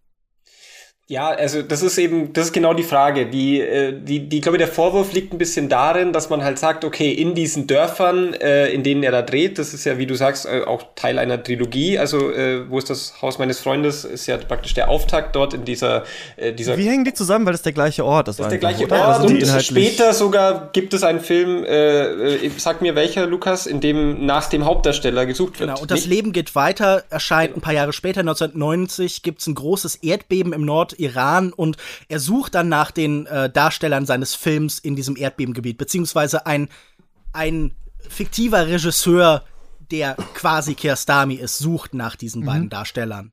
Genau, und in Quer durch den Olivenhain wird nochmal da äh, auf den Dreh dann von wieder dem Film davor äh, Rückbezug genommen. Also es ist schon, es hängt schon irgendwie auch inhaltlich ähm, zusammen. Ich, ich äh, würde sagen, dass, äh, dass halt es fehlt, es fehlen bestimmte Bilder. Das ist, ist immer in der Filmkritik immer sehr schwierig, wem will man das vorwerfen. Man kann natürlich immer einen Film einfordern, der nicht äh, gemacht worden ist. Das ist aber eigentlich nicht sehr zielführend. Also man muss sich ja mit dem auseinandersetzen, was gemacht wurde. Ähm, von daher bin ich bei dir. Ich finde auch die Kritik eigentlich nicht besonders äh, zielführend. Gleichzeitig ähm, verstehe ich schon, woher sie kommt, wie du. Weil, äh, wenn ich jetzt sage, das ist eine der ärmsten Regionen, einer der äh, benachteiligten Regionen des Irans und natürlich sieht man, dass die jetzt nicht in Saus und Braus leben da irgendwie, aber man sieht schon nicht genug von wirklicher Armut. Das wirkt alles sehr, ähm, ja, eigentlich okay. So halt ein bisschen exotisch für, für, den, für jetzt eben den westlichen Zuschauer, aber jetzt nichts äh, wirklich, äh, wo du sagst so, oh, was ist denn hier los? Und es stellt sich eben immer gerade noch so, dass er nicht wirklich, jetzt sagen wir mal, ins Exil muss, wenn mhm. er so einen Film macht. Das ist, das ist eine, ich finde, er hat eine super Lösung gefunden, um trotzdem, wie, wie wir schon gesagt haben, kritisch zu sein, aber ich würde, ich würde ich würde das schon noch, also ich würde es zumindest in den Raum gestellt haben, ob diese Welt, die wir da sehen, äh, nicht ab und zu sozusagen wie du richtig gesagt hast, ein bisschen nach links schwenken müsste, um wirklich als Welt äh, für uns greifbar zu sein und nicht nur als ein bisschen das, was wir sehen wollen. Also er gibt uns jetzt gerade in dem Film, auch wenn ich den sehr, sehr mag, ähm, schon ein bisschen das, was wir dann sehen wollen. Hast du das Gefühl, dass es in Teilen auch vielleicht ein, eine kindliche Perspektive, die hier eingenommen wird, das Kind, das vielleicht den vollen Umfang von Armut und Leid gar nicht erfassen kann, sondern das einfach nur als als Ausgestaltung im physischen Raum wahrnimmt, durch die Tatsache, dass er laufen muss und dass irgendwie alles karg aussieht und so und dass man auch Geld hat, äh, das Gefühl hat, dass das Geld für den Kameraschwenk ist vielleicht gar nicht da oder so. Also das, das war irgendwie so ein bisschen, wie ich mir das vielleicht mhm. rechtfertige, vielleicht erkläre, dass es in Teilen eben auch der Versuch ist, in diese kindliche Perspektive einzutauchen, um etwas über diesen Menschen zu lernen, über auch eine ganze Generation von Menschen vielleicht zu lernen. Ja, aber das ist ich finde aber, dass Armut, ganz kurz, um da kurz mal rein zu gerätschen ja. in euer Gespräch, dass das im Film, also dass mh, wenn man sich in Ländern des globalen Südens bewegt und wo auch dann quasi ähm, ein bestimmtes Grund oder man unter, ich weiß nicht mehr, was die Armutsdefinition eigentlich weltweit ist, unter einen Dollar pro Tag oder irgendwie sowas oder, ähm, oder irgendwie tief. Es gibt ja so eine Definition, was dann als Armut quasi gilt. Und ich fand immer eigentlich, dass im Kino oft eher das Problem ist, dass Armut also, dass wir bestimmte Arten von, von Armut immer mit gleichen Bildern quasi sehen und dass hier vielleicht in einer Art einfach vielleicht sogar authentischer eigentlich gezeigt ist. Also wenn das dann heißt, wenn ich jetzt nicht schnell das Brot hole, dann gibt's keins mehr. So, dann ist das Brot schon alle oder sowas. Oder auch diese Idee, dieses Heft ist so wichtig, ne? Es ist ja ein Schulmaterial auch. Ich meine, da könnt ihr auch ein neues Heft kaufen oder sowas, ne? Und als wir dann sehen, diese eine Seite wird da rausgerissen, zum Beispiel merken wir schon quasi, wie wichtig das eigentlich ist oder dass, die, wie diese Türen da angedreht werden müssen und der eine meint, ach nee, meine Tür, die ist zwar Schrott, aber ich benutze die noch eine Weile und sowas. Ich finde eigentlich schon, dass wir hier was mitbekommen von den Zuständen eigentlich, in denen die Menschen leben, ohne dass man da jetzt so vielleicht voll draufhält oder sowas. Ich finde, also ich habe, ohne jetzt ihn so viel zu kennen und die, die Diskurse, die um ihn existieren, schon das Gefühl, dass die Themen, auch zum Beispiel die Rolle der Frau, immerhin ja in dem Film an den Rändern ähm, schon zu sehen ist, ne? Also wenn die Männer dann da auf dem Markt sitzen und rauchen und weiß ich nicht was machen und die Frauen da die ganze Zeit mit dem Haushalt quasi beschäftigt sind zum Beispiel, ist das ja auch eine Art von äh, äh, Kommentar vielleicht, die sich da zeigt. Ich bin ja auch eigentlich dagegen, also ich finde es ja, es muss ja nicht jeder, nur weil er in eine arme Region oder aus einer armen Region kommt oder dort filmt, äh, dann einen Film darüber machen. Ja, das ist ja auch nicht der, also es ist ja auch ein bisschen eine komische Erwartung. Wir haben ja auch zusammen dieses Special zum rumänischen Kino gemacht ähm, und da ähm, hab, ist es ja, also, also mit, mit Munchio, und da ist es ja auch so ein bisschen ein, ein Vorwurf da, dieser Miserabilismus äh, sozusagen, der da im Raum ist, immer wieder. Ähm, und das finde ich eigentlich auch vollkommen okay. Ich glaube, es geht hier bei ihm dann schon um die ganze Filmografie. Also der Vorwurf jetzt an einem, der ist an einem ja, Film schwer, schwer festzumachen. Also warum ist nie dieser Film gekommen von diesem sozusagen nationalen Künstler? Das wäre, wäre dann eher die Frage. Um noch so mal zurück auf, auf Lukas äh, Frage zu kommen, also sozusagen, ist das eigentlich einfach die Perspektive eines Kindes? Ich finde ja eigentlich bei, bei Kiarostami ganz, ganz spannend, dass es nie eine einfache Identifikation gibt, jetzt im Sinn von, äh, ich, ich, ich fühle mich als das Kind. Äh, in dem Film eigentlich noch am meisten. Das ist auch einer der positivsten Figuren, finde ich. Also der, der heldenhaftesten Figuren im ganzen, im ganzen, der ganzen Filmografie. Es gibt ja auch den, es gibt einen anderen Film, wo ein, Junge, der eigentlich ganz ähnlich ist, äh, der Protagonist ist, The Traveler. Ich glaube, da gibt es keinen deutschen Verleihtitel. Ja, ja. Ähm, und der ist viel schwieriger sozusagen zu lieben. Er ist ja auch ähm, irgendwie ein Betrüger, oder? Genau, also, ja. genau. Und das ist immer wieder ja in seinen, in seinen Arbeiten so, dass die Hauptfiguren eigentlich nicht wirklich so äh, Identifikationsfiguren sind. Und diese Gleichzeitigkeit von Identifikation, aber auch Distanz, finde ich erstens ganz entscheidend, um überhaupt sich mit diesem Kino zu befassen. Und zweitens, in diesem Fall würde das für mich dann nicht als Ausrede zählen, warum man was sieht oder nicht, weil ich finde schon, dass er uns auch neben der Perspektive des Jungen auch den Jungen aus, aus einer distanzierten Sicht sozusagen zeigt. Ich finde halt tatsächlich, man ist oft relativ weit außerhalb dieser Figuren. Das ist ja auch dieser formalistische Zugang, der er oft hat. Das ist selten irgendwie so eine, eine Ego-Perspektive, eine subjektive Perspektive, die hier eingenommen wird.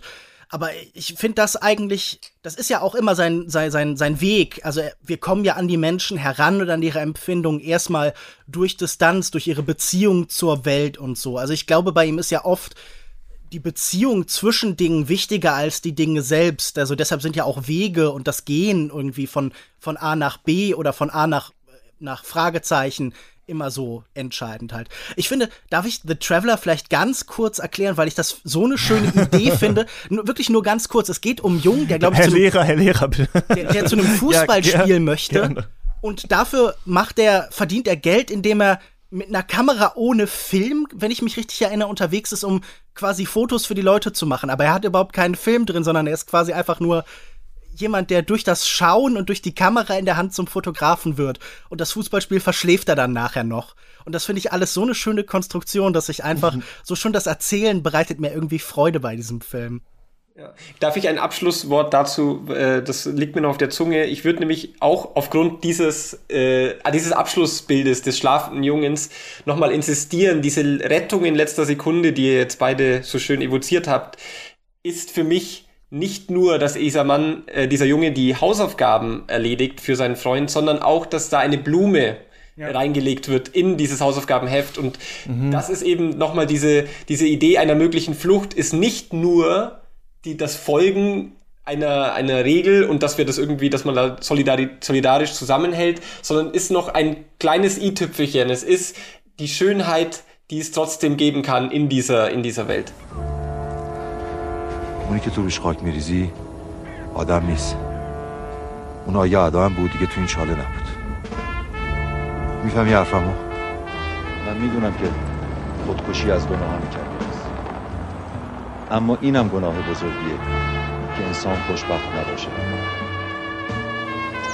زندگی مشکلی پیش بیاد برای کسی اینجور راه حل باشه که خب توی دنیا Alan Kesselsen, den haben Ja, von Dumm zu Kirschen vielleicht mal. Ich finde es interessant, was du gesagt hast, Lukas, denn ähm, ich hatte das Gefühl, dass ich zum Kind in Wo ist das Haus meines Freundes, zum Jungen besser connecten konnte und schneller so in seiner Welt sich drin war, weil ich diese kurze Vorgeschichte im Klassenzimmer gesehen hatte. Obwohl ich ganz ehrlich auch am Anfang auch gar nicht, trotzdem gar nicht so ganz gecheckt habe, warte mal, welches Kind ist das jetzt und wer hat jetzt welches Heft und so. Also hat auch ein bisschen, selbst das hat ein bisschen gedauert, bis der Groschen wirklich bei mir gefallen ist und ich dann äh, drin war. Und das ist aber bei äh, Der Geschmack der Kirsche von 1997 ein bisschen anders gewesen, denn da wissen wir ja am Anfang noch gar nicht, was dieser Mann eigentlich will. Herr Buddy, der mit seinem Auto durch die Randgebiete äh, Teherans fährt und jemanden sucht, verschiedene Menschen, so ärmere, vielleicht auch Arbeiter, anspricht und fragt ähm, und sagt, er hat viel Geld, das er denen geben kann für einen sehr einfachen Job.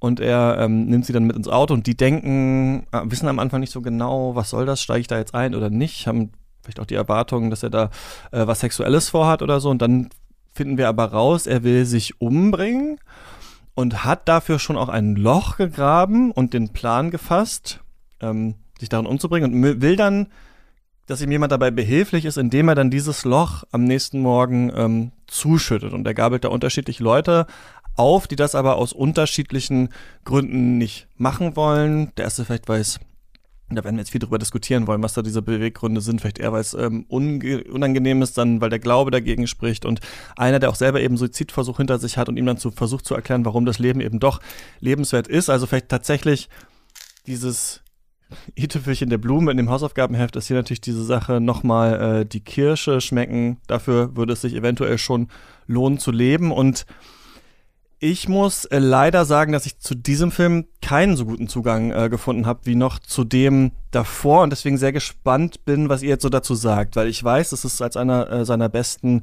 ähm, gilt. Roger Ebert ha- hat ihn ja gehasst, die, diesen Film. Irgendwie fand ihn unglaublich äh, langweilig. Ich glaube, auf seiner Most Hated Movies Liste und sowas ist er drauf. Ich melde mich da jetzt nicht unbedingt da äh, mit ihm da, ähm, in, ein, in ein Zimmer vielleicht zusammen äh, begeben. Aber ich muss persönlich sagen, und deswegen bin ich gespannt, was ihr dann noch so formalistisch erkannt habt in den Dialogen, als ich so dachte, hier geht's um besonders poetische Sprache, hier geht's um besonders tiefgründiges. Mich haben diese verschiedenen Erklärungen, warum man sich nicht umbringen will und diese verschiedenen äh, Diskussionen, die da geführt werden, nicht so gegriffen. Ich fand das auf den ersten Blick nicht so tiefgründig und interessant, was besprochen wurde. Und das Ende des Films, wir sehen ja dann ein Kamerateam und da haben wir ja dann wieder diese Brechung der Filmform und so weiter, hat mich auch eher so ein bisschen, um es ketzerisch zu sagen, eher unbeeindruckt ähm, hinterlassen. Und äh, ich will aber dem Film nicht absprechen, dass so ein beim zweiten Mal schauen, der doch ähm, bei mir wieder äh, gewinnen würde. Formalistisch fand ich da schon auch ein paar Sachen interessant, aber ich würde ganz gerne mal hören, ja, Lukas, was Was siehst du im Geschmack der Kirsche? Ja, gut, ich meine, zu Roger Ebert, da habe ich ja schon mehrfach hier gesagt, ich fand immer, das war wahrscheinlich ein besserer Autor als Kritiker und Marcel Reich-Ranitzky hat gesagt, es ist die Pflicht des Kritikers, sich manchmal zu irren und vielleicht hat er davon ein bisschen zu oft Gebrauch gemacht, gerade in diesem Fall hat er es vielleicht übertrieben. Nein, ich finde das tatsächlich einen ganz bemerkenswerten Film. Ich verstehe, dass man sich an manchem bestimmt stören kann, aber diese Offenheit, diese fast fabelartige Herangehensweise ganz viel offen zu lassen und das einfach zu reduzieren auf dieses Moment, da ist ein Mann, der fährt durch die Welt, der sucht jemand, der ihm nicht tötet, sondern in seinem Tod beisteht das öffnet für mich so viele Pfade und so viele Tore, dass ich einfach nur angetan sein kann. Und ich meine, so dieses reine involviert sein, die Frage nach Emotionen, die bei dir vielleicht auch mitklingt, die ist für mich nicht bei dem ersten Mann, dem kurdischen Soldat, nicht beim zweiten, beim afghanischen Seminaristen, sondern bei dem Taxidermisten, den wir dann nachher treffen, der selbst damit Erfahrung gemacht hat. Wir sehen ja, wie du schon beschreibst, drei Diskussionen eigentlich über den Tod. Der eine wird mit einem jungen Mann geführt, für den das alles fremd und fern ist, für den das eine andere Welt ist. Sicher, er ist Soldat, aber das heißt nicht, dass er den Tod irgendwie als Teil seines Lebens oder als Teil des Daseins schon akzeptiert hat. Und er steht natürlich auch in gewisser Weise für eine Institution. Er steht auch, wie wir gerade vielleicht schon bei äh, Wo ist das Haus meines Freundes gesagt haben, stehen die Menschen auch irgendwie immer mit einem Bein in Institutionen drin. Also er steht natürlich für das Militärische. Der Seminarist hat natürlich diese Beziehung zum Religiösen und zum, zum Islam. Und es wurde um diesen Film ja auch viel darüber gesprochen, dass es ja vielleicht auch ein Film ist, der verboten worden ist, weil er in eben über ein Thema und über einen Zugang zu diesem Thema spricht, der vielleicht einfach auch den äh, gläubigen Institutionen des Landes nicht lieb war. Und in dem Moment, in dem er dann trifft auf den Zweifler, den Haderer mit dem Leben, der, der dann aber einen Zugang gefunden hat, nicht nur in den einfachen Dingen, sondern auch in einer bestimmten Beziehung zur Natur, zum, ähm, er, er, ich meine, er ist ja Taxidermist, er stopft, äh, ich glaube, Wachteln aus in dem Moment, wo wir ihn dann nachher treffen an äh, diese, bei diesem Museum. Also jemand, der aus äh, der Welt Kunst irgendwie macht, der Künstlichkeit macht und damit irgendwie errettet, des, der, der Leben fortsetzt im Nichtlebendigen. Also das, das ist für mich einfach immer ein Moment, wo ich natürlich auch diesen Film, wie schon vorhin angedeutet, so für mich selbst vollende, wo ich beginne, all meine persönlichen Erinnerungen und Erfahrungen und alle schmerzhaften Momente irgendwie da reinzulegen und so. Also ich glaube, das ist natürlich immer, was ich schon vorhin andeuten wollte, Kiarostami ist ein Regisseur, dem man mit sich selbst gegenübertritt, der mit einem arbeitet, der einem Angebote macht und man muss die dann auch annehmen. Und wenn man manchmal vielleicht irgendwie halt damit Schwierigkeiten hat, wenn man das Gefühl hat, da wird einem zu wenig gegeben, dann hadert man dann mit denen. Aber ich habe dann Ach, ich, ich meine, ich musste dann an so absurde Momente in meinem Leben denken, wie irgendwie, als ich als Teenager mit so einer Pfadfindergruppe viel rumgegangen bin und irgendwann saß man im Turm, den diese Pfadfindergruppe gemietet hat und man sprach darüber, hey, habt ihr schon mal über Selbstmord nachgedacht? Und dann erzählen alle diese 14-, 15-Jährigen inklusive mir darüber, ja natürlich. Und man begreift, wie sehr das Teil des Lebens ist. Und in solche Momente fühlte ich mich dann zurückversetzt. Und mhm. also ich fand, ich fand de den Film in seiner Schlichtheit wahnsinnig anrührend. Und es gibt ja viele Regisseure, bei denen das so ist, bei denen man dann über die letzte Wirkung, die kann man dann nicht gänzlich erklären. Kino hat ja auch immer was Inkommensurables, immer ein Punkt, wo man nicht mehr durch Worte weiterkommt. Das ist ja auch das Absurde des Arbeitens als Kritiker, dass man über etwas arbeitet, wo man eigentlich immer davon träumt, irgendwann mit dem Erklären, mit den eigenen Worten nicht weiterzukommen. Und das habe ich bei diesem dritten Gespräch, das jetzt auch also, wie mhm. gesagt, ich will nicht immer für einen Film mit meinen Emotionen argumentieren. Das ist sicher auch billig. Aber ich merkte dann irgendwann, wie meine Freundin zu mir rüber guckt und ich merkte dann erst, wie sich so schon an meinem Kinn die Tränen sammelten. Also wie wirklich so Linien, wie vielleicht diesen Hügel hoch so sich über meine Wange gebunden haben, weil ich einfach so sehr alle Ängste und Sorgen und Erfahrungen und Fragen, die man an das Leben stellt, plötzlich irgendwie so zusammenfinden. Aber mich würde da Patricks Perspektive interessieren, bevor ich jetzt noch eine halbe Stunde darüber rede, warum ich das so wahnsinnig traurig gerade in seinem in seiner Einfachheit finde. Es würde mich auch total interessieren, vor allem äh, der Aspekt, ähm, bei dem ich zum Beispiel das erste Fragezeichen habe, es geht ja nicht, äh, wie schon beschrieben, um die Beihilfe zum Selbstmord, sondern um dieses Zuschütten des Grabes eigentlich nur später, also dieses Beistehen oder dabei sein und wie du das auch liest, würde mich interessieren, Patrick. Mhm.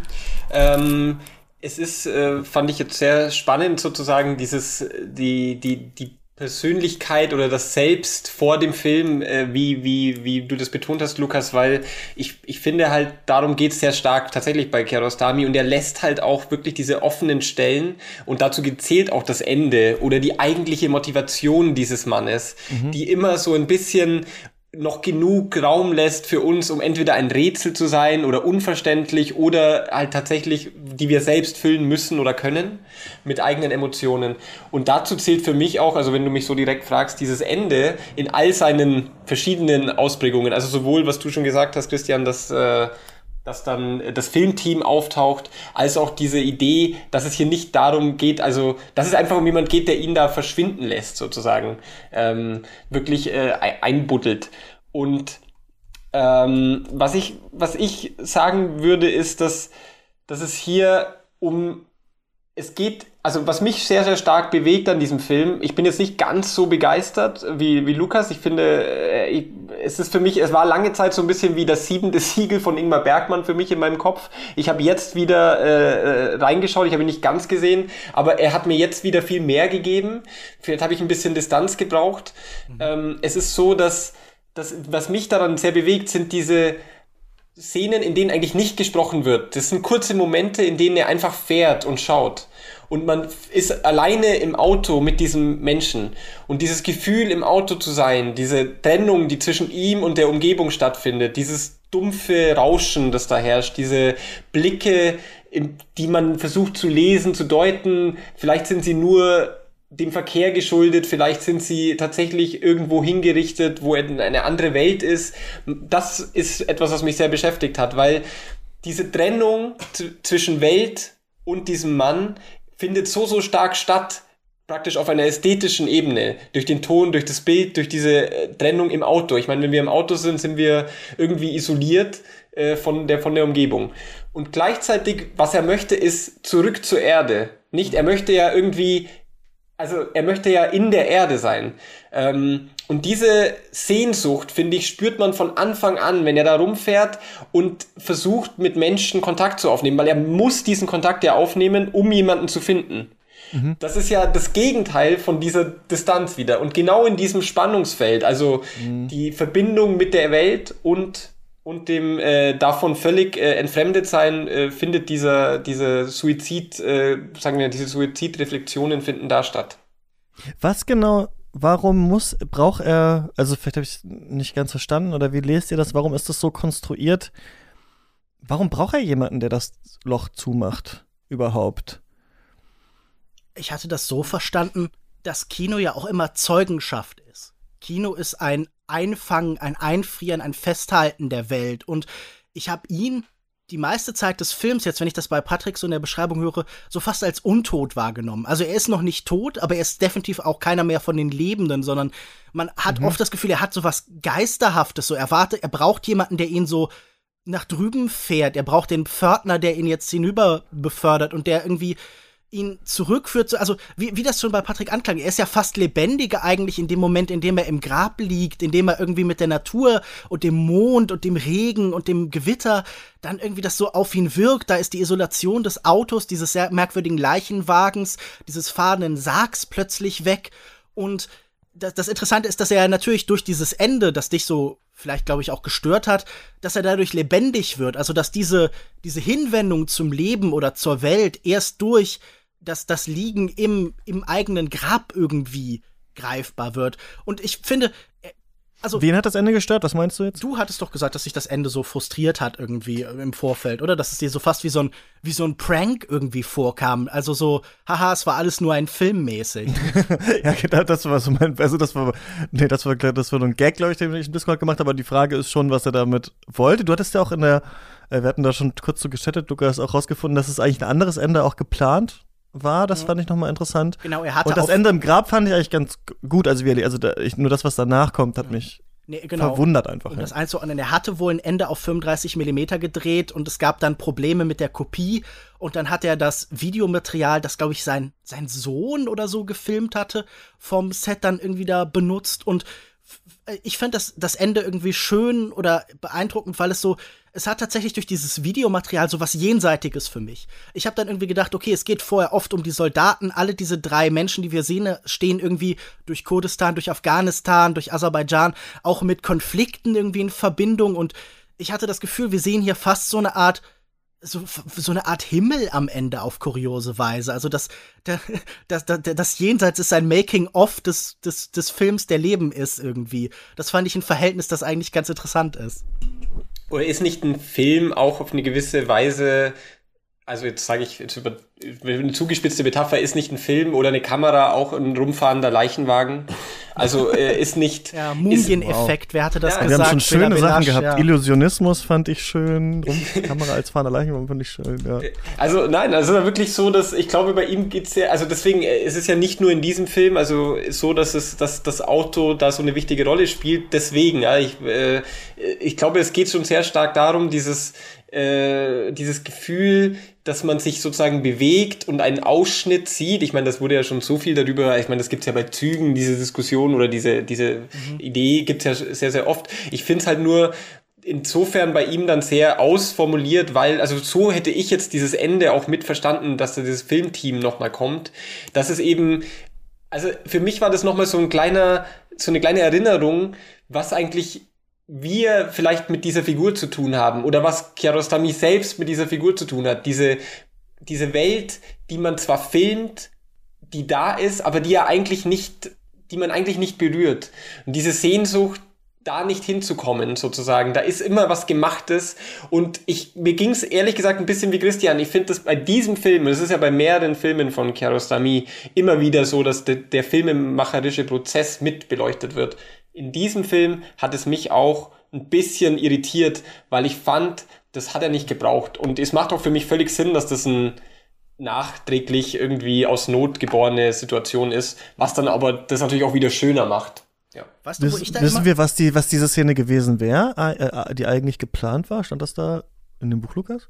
Äh, ja, du beziehst dich, ich habe auf, ich glaube, der zehnten Ausgabe vom Magazin Revolver so ein Interview hm. von ihm gefunden. Aber nein, da steht da nichts mehr zu. Da ging es nur um sein Verhältnis zu digitalen und Videokameras und ihre Leichtigkeit hm. und dass er zum Beispiel über diese Szene gesagt hat, hey, die Soldaten waren viel gelöster, wenn da nur die kleine Videokamera war und nicht diese massive, riesige 35 Millimeter Kameras. Da ist sicher die Be Beziehung, die er auch zu jemandem wie Agnes Wade hat, die ja auch irgendwie viele Filme darüber gemacht hat, dass sie auf einmal eine kleinere Kamera hat und auf einmal die Menschen ganz anders äh, reagieren hier. The Gleaners and I, also die, die Sammler und ich ist, glaube ich, der deutsche Titel oder so. Und da habe ich irgendwie so ein bisschen auch die Beziehung gesehen. Also ich finde das, ich, ich, muss immer an das Ende von äh, Apishapong Verasetta Kuhns äh, Onkel Bonmi denken, wo ja auch auf einmal so ein komischer Umbruch kommt und wir in so einer ganz anders gefilmten Welt sind und irgendwie bei so einem jungen buddhistischen Priester, glaube ich. Und so habe ich dieses Ende irgendwie immer auch gelesen, dass man plötzlich in so einer anderen Welt ist und wir merken, es geht nicht darum zu sagen, dass es ein Film ist, sondern dass es eben auch ein Film ist und das Leben und Film auf so eine komische Weise zusammenhängen und beide halb tot und halb lebendig sind. Also ich, wie, ich kann schon verstehen, dass euch das stört, aber ich hatte das jetzt nie als so ein so ein Haha, schaut mal erlebt, wie vielleicht bei dem einen äh, Alejandro Rodorowski-Film. Ja. ich glaube, der Heilige Berg, wo ja auf einmal auch ja. er da steht und sagt so, haha, es ist alles nur ein Film. Ich hatte das nie ja, so. der Kokosnuss auch, ne? Ja. Ich hatte das, das nie so als Gag verstanden, sondern als so eine komische andere Welt, die nochmal aufgelegt wird, die ich irgendwie so in diese. Ich mag das Rätselhafte, dass dieses Ende für mich dann doch hat, aber ich verstehe total, halt wenn man es anders ob's empfindet. euch, ob da, weil, ne, ich rede jetzt nicht auch immer mit vielen Leuten, die noch tiefer in den Themen drin sind und sowas. Und für mich gibt's halt so Themen beim Film, bei denen ich immer so das Gefühl habe, okay, ich finde ich find die auch interessant, aber ich habe nie so eine richtige Haltung dazu. Und eine Sache, die halt ganz oft auch immer angesprochen wird oder wenn man anfängt, sich mit Film zu beschäftigen, ist dann immer Brecht und der Verfremdungseffekt und so. Und so richtig weiß ich also wahrscheinlich gibt es auch einfach nicht eine eindeutige Lesart davon. Zum Beispiel halt äh, das Filmhafte des Films offensichtlich zu machen, wie man das jetzt liest. Ne? Also so, ne, man kann das natürlich als diese, als ein Rauswerfen des Publikums. Also man könnte es jetzt zum Beispiel so lesen, wir sind ganz klar auf Linie mit diesem Mann und sind völlig in seiner Gedankenwelt, dann liegen wir mit ihm im Grab und dann wird uns gezeigt, ah, es ist nur ein Film. Wir werden daran erinnert. Man kann es aber auch ganz anders natürlich äh, äh lesen und ähm, deswegen, ich habe da einfach noch nicht so eine ganz ähm, richtige Haltung dazu entwickelt, was er eigentlich da äh, damit sagen will. Ich fand es nur, glaube ich, formal erstmal nicht so interessant. Ich hätte es, glaube ich, hier stärker gefunden, den Film, ohne dieses, wenn man es als Gimmick sieht, Gimmick zu Ende zu bringen. Was mich, was mir gerade gekommen ist, der Gedanke, ähm, könnte man es auch andersrum lesen, also dass dieser Mann, der, ähm, weil das musste ich jetzt, als du äh, Veracetta cool äh, angesprochen hast, dran denken, auch bei Memoria, ähm, vielleicht sprechen wir da in, in Wien oder ihr auch nochmal drüber, der läuft ja da auch. Kann nicht auch so dieser Mann als so ein Gesandter, eine Art Geist gesehen werden, der Versuch, und die anderen sind eigentlich die Protagonisten. Also die, die einsteigen, sind eigentlich die, die überzeugt werden sollen, oder vielleicht auch vom Teufel oder sowas, ihm zu helfen, äh, dabei sich umzubringen. Und er schafft es quasi nicht so richtig, jemanden davon. Obwohl doch den letzten überzeugt er, ne? Das würde mich nämlich auch interessieren, wie er das liest, dass er dann nochmal hingeht und ihn nochmal fragt. Aber man könnte es ja auch quasi andersrum also lesen. Er ist so eine Prüfung für die Menschen. Er ist eine Prüfung für die Menschen und liegt dann am Ende so als Beobachter halt dann selber im Grab und schaut wieder in den, in den Himmel oder sowas. So, das fand ich auch nochmal ganz interessant. Ja, ich denke, man, man könnte hier, also das ist ja genau die, der Punkt dieser Offenheit. Ich glaube, man kann sehr viel unterschiedliche äh, Lesarten oder wie auch immer man das nennen möchte, anwenden. Ähm, man muss natürlich ein bisschen aufpassen, weil es schon, also äh, er ist jetzt ja nicht aus einem katholisch oder oder äh, christlichen Kontext. Mhm. Das heißt, ja. äh, ich, also die persische Symbolik oder also wie auch immer ist glaube ich, eine, die, also mir fehlt da einfach das Detailwissen oder überhaupt das Wissen, um da wirklich ja. viel dazu zu sagen. Aber ich glaube, das sind einfach dann noch Dinge, da müsste man sich unterhalten mit äh, Menschen aus dem Iran, die vielleicht dann nochmal ganz andere Gedanken haben zu, wer diese Figur ist oder was das alles so genau bedeutet. Wir gehen da halt mit einem wahrscheinlich größtenteils christlich äh, geprägten Instrumentarium ran, wie man dann so über, über Tod und Selbstmord und, und Spiritualität in so einem Fall nachdenkt und das ist auch völlig legitim natürlich, also was anderes bleibt uns nicht übrig, aber wir, ähm, ich glaube, wir müssen schon darauf hinweisen, dass da, wenn da eine Metaphorik noch drin ist oder wenn da was dabei ist, dass das natürlich auch geprägt ist von, von der Kultur, aus der Kiarostami stammt. Absolut. Ich habe aber das Gefühl, was diese Tod auch total enthält, und ich glaube, das ist irgendwie auch ein Eindruck, der sich durch alle diese Filme zieht, ist eine Sehnsucht nach Ritualen, die Sachen Sinn geben. Also es geht ja auch in diesem Moment, in dem da jemand ist, um das Ritualisieren dieses Todes. Und das schien mir auch irgendwie ein ganz wichtiges Thema zu sein. Auch bei Ten werden wir ja gleich noch über diese Frau und ihre dreimal tägliches Beten reden und so. Und ich habe das Gefühl, so Rituale sind auch so ein total großes Thema bei ihm. So dieses Gefühl, wie durch Wiederholung, das ist ja auch in seinen Gedichten ganz oft, wie durch Wiederholung oder das reine Beibehalten eines Gedankens irgendwie plötzlich was was Neues entsteht. Also es, es gibt ja diesen, dieses, dieses komische Joker-Zitat, Wahnsinn ist, wenn man immer wieder das Gleiche macht und hofft, dass was anderes passiert. Aber ich würde sagen, das wäre auch die Definition von einem Ritual. Und das ist in seinen Filmen irgendwie oft, dass so bestimmte, auch so komisch, so Schleifen durchlaufen werden. Und eine Sache, die ich bei dem Film vielleicht noch ansprechen würde und euch dazu befragen würde, ich fand, das waren stellenweise sehr lustiger Film auf ganz krude Weise. Also, wenn er da einmal vom Weg abkommt und dann wird er irgendwie von ganz vielen Leuten gerettet und wir würden das normalerweise als total netten Gestus verstehen, dann bekommt das aber auch so eine kuriose Note, weil er natürlich auf dem Weg in seinen Tod ist. Und ich glaube, der Moment, wo ich bei diesem Film jedes Mal lache, ist, wenn er äh, panisch diesem Taxidermisten hinterherfährt und ihm dann noch sagt, ja, könntest du bitte morgens dann zwei Steine auf mich werfen, um zu gucken, ob ich noch lebe? Und dann sagt ihm der Taxi, der Mist zurück, ja, ich werf drei, nur um sicher zu gehen. ich finde, das ist genau diese, diese Verbindung von, von Ritual, von großen Fragen und von so einer absurden Kleinteiligkeit, von so einer Weltzugewandtheit, die ich irgendwie sehr schön finde. Also ich finde, das ist irgendwie so, nee, also, also zwei ist natürlich Quatsch, aber bei drei, dann wird's, da wird ein Stiefel drauf. Witzig, dass du das äh, mit dem Joker verbindest, weil es, glaube ich, dieser Charakter war in Far Cry benutzt und ich habe jetzt gerade nochmal neben das gegoogelt. Einstein wird es übrigens zugeschrieben, dieses Zitat. Also äh, Insanity is doing the same thing over and over and expecting different results, aber es ist scheinbar, scheinbar nicht so richtig klar. Ich halt wusste auch, dass äh, es nicht das originär vom, vom Joker aber ist. Es ist. Aber es könnte sein. Ich dachte, du sagst gleich, we live in a society. Ich dachte, du sagst gleich, das große Thema von Kirostami ist we live in a society. Ja. Aber um, auch der Joker auch ein Thema, das ihr nicht im Kirostami-Podcast erwartet hatte. Ich habe hier aber ja. keine Bingo-Liste liegen, wo ich Sachen abhaken muss. Das müsst ihr mir glauben.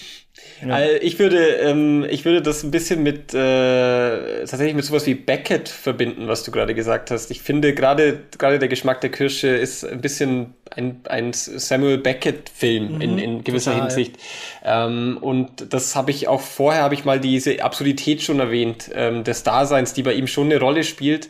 Und die, ich fand das eben eine schöne Beobachtung, weil diese, also mit der mit der mit den Ritualen, weil diese Rituale ja nicht nur inhaltlich sozusagen für die Figuren eine Rolle spielen, sondern auch formal hat man das Gefühl, sein Werk ist immer reduzierter geworden, weil die Form immer klarer und ritueller mit Wiederholungen, mit klaren Strukturen, also bei Ten werden wir das ja gleich sowieso sehen, aber selbst hier, ihr habt es ja schon, also wie Christian den Film eingeführt hat, drei Gespräche, alles so und dann das. Und das ist irgendwie sehr klar strukturiert. Ja.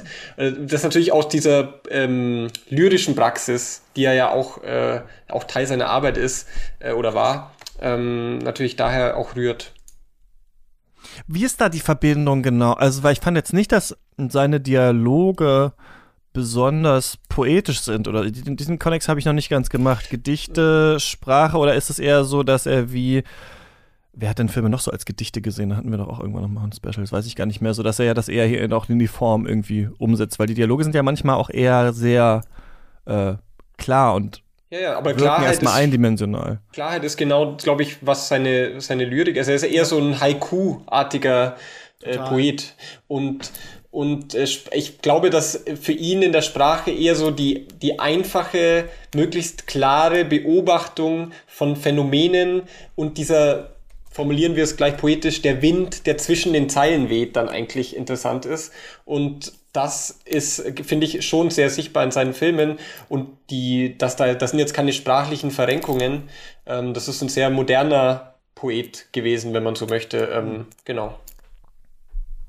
Ja, ich, ich finde auch, dass diese Einfachheit ja so total das Wesen seiner Poesie ausmacht.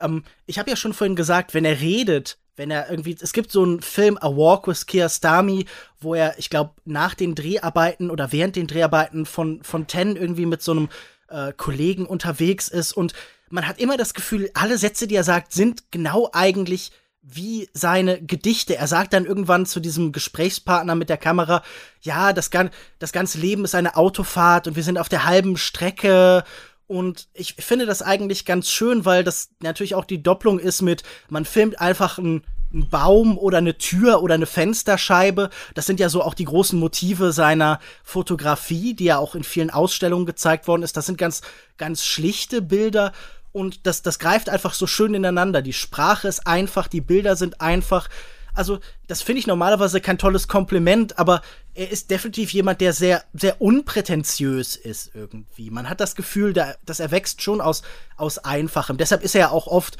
mit Osu verglichen worden und deshalb hat er ja auch diesen Osu-Hommage-Film gemacht, hier mit Five, der äh, Five Dedicated to Osu heißt in manchen Fassungen und so. Also ich, ich glaube halt, dass einem die Poesie oft erst so im Nachhinein oder wenn sie wirkt, gewahr wird und das dass, dass er, er auch oft erzählt hat, so Romane nerven ihn total, so diese endlose Beschreibung, er irgendwie, die halten uns doch für doof, aber wenn Menschen ganz lang miteinander telefonieren, dann hat das für mich eine eigene Poesie, weil da mhm. einfach so viel Leben drin liegt. Er beschreibt auch in diesem Interview mit dem Revolver, ich glaube mit Christopher Hochhäuser, Christoph Hochhäusler, ähm, da sagt er einmal, manchmal werden im Iran so Telefone falsch miteinander verbunden und dann hört man Gespräche von anderen Leuten plötzlich über sein Telefon. Und er hat so viel Zeit in seinem Leben verbracht, da mitzuhören. Und manchmal sind diese Filmgespräche hier genau wie sowas. Also theoretisch total alltäglich, aber aus diesem ganz vermeintlich simplen Alltäglichen kann man dann doch mehr ablesen. Wie vielleicht auch bei Wo ist das Haus meines Freundes, wo irgendwie wir begegnen Menschen einmal an einem Tag und lassen sie zwei Sätze sagen, aber wir können uns da sehr viel Leben vorstellen dahinter.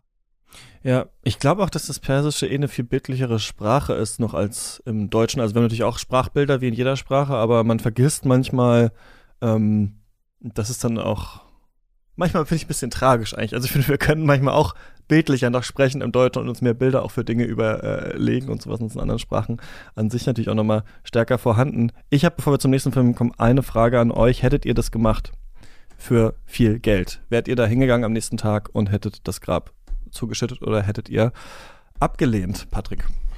Oh, das ist eine herausfordernde Frage. Ich, ähm, Ich glaube, dass ich das nicht gemacht hätte, weil ich nicht genug weiß über eine Person, um sie in so einem Vorhaben zu unterstützen. Ich, ähm, ich, ich, ich glaube daran, ich glaube schon einen gewissen, bis zu einem gewissen Grad an die Freiheit der, von, von sowas. Also, aber ich glaube, dass bin vielleicht, äh, obwohl ich mich gern anders sehen würde, zu lebensbejahend, als dass ich das wirklich unterstützen könnte. Und ich glaube, es gibt immer die Chance, dass eben, wie das so schön ist, äh, wie das so schön dann beschrieben wird, ist eben es gibt noch das Schöne irgendwie, ähm, den Geschmack der Kirsche von mir aus oder auch was anderes. Und ja, deswegen, ich glaube, ich hätte nicht geholfen. Ich hätte wahrscheinlich versucht, ihn zu überzeugen. Ja, ich glaube, mir, mir geht das genauso. Ich glaube, würde ein, ein guter Freund oder sowas das fragen, wäre meine Reaktion wahrscheinlich auch irgendwie der Versuch natürlich so, dem das auszutreiben und irgendwie dem Hilfe anbieten zu können, so wie es in meinem Rahmen eben möglich ist. Guck mal, hier kann man jemanden anrufen, der der Experte ist und so weiter. Aber ich glaube, dass das irgendwie ein Akt ist von einer, von einer Nähe und von einer Intimität und von einer Verknüpfung zwischen zwei Menschen, die ich mit einem Fremden, den ich nicht kenne, nicht bereit wäre einzugehen. Also ich glaube, ich würde so dieses Gefühl, dass man auf ewig so miteinander verknüpft ist auf diese Weise, das würde mir ein Unwohlsein bereiten, das ich einfach nicht überwinden könnte. Also vielleicht so, wer weiß, ob das nicht Jahrzehnte an einem haftet, ob man dann nicht permanent, ob man nicht auch auf so eine komische Weise mit dem Jenseits verbunden ist dann plötzlich. Also ich also ich, ich weiß es nicht. Ich finde es sowieso immer super schwer, so abstrakt zu sagen, ob man bestimmte konkrete Handlungen vornehmen würden. Aber ich kann es mir beim besten Willen nicht vorstellen. Und jetzt liegt es an Ihnen, liebe Zuschauer. Äh, rufen Sie an, ja. würden Sie das? Ihr Ferdinand, Ferdinand von Schirach. Äh, nee, aber Special äh, Zweiteiler bin, im ZDF. Ich bin unsicher. Ich finde aber, dass es eigentlich eine schöne Konstruktion ist, um darüber nachzudenken, weil es nicht die Beihilfe ist ja. zum Selbstmord. Also die müssen nichts es geht nicht darum, das Gift zu verabreichen oder zu schauen, dass das richtig funktioniert oder sonst was, sondern es geht darum, das Grab danach zuzuschütten. Und da man diese Person ja auch nicht kennt, ist ja eigentlich diese Frage, okay, was kratzt es mich eigentlich, wenn die Person sich umbringen will? Da würde ich auch sagen, das können Leute schon ähm, für sich entscheiden, wenn sie das machen wollen. Äh, warum nehme ich nicht das Geld mit und mache das? Aber gerade weil man so so ganz, ganz dünn nur daran gebunden ist, an diesen ganzen Prozess, hat man irgendwie so das Gefühl, dass man das letzte Stück Papier oder so ist, das noch dazwischen liegt, also zwischen dem tatsächlichen, als müsste man die, als würde man die Absolution geben. Als würde man sagen, klar, ich nehme das Geld und mache es. Als wäre man die letzte Person, die es vielleicht noch aufhalten könnte oder die dann noch einen Zweifel sehen kann oder sowas. Und deswegen, ja, denke ich, ähm, mhm. Auch, ich weiß nicht, ob ich versuchen würde zu überzeugen, aber wahrscheinlich würde man sich daraus, es ist wie so ein existenzieller Grusel. Das merkt man ja auch an den anderen Figuren, der einen da überkommt. Man will da nichts eigentlich mit äh, zu tun haben, will eigentlich nicht reingezogen werden. Ja. Ich finde übrigens, dass es das Geld moralisch schwieriger macht weil man irgendwie noch mehr das Gefühl hat, halt einen Dienst zu machen, der irgendwie was, der, der einer, einer Entlohnung bedarf. Also man, man fühlt sich dann so fast so, mhm. so Judas-mäßig, oder? So, hier sind deine 30 Silberstücke irgendwie. Ich glaube, ohne das Geld wäre es wahrscheinlich nicht viel, aber ein bisschen leichter, sich dazu entscheiden, dazu zu entscheiden für mich. Wir müssen äh, uns ja auch nicht entscheiden. Ja, wir reden ja nur über Dank. Filme. 2002 Das sind Fragen, die Filmpodcaster normalerweise nicht gestellt werden. ja, deswegen stelle ich sie.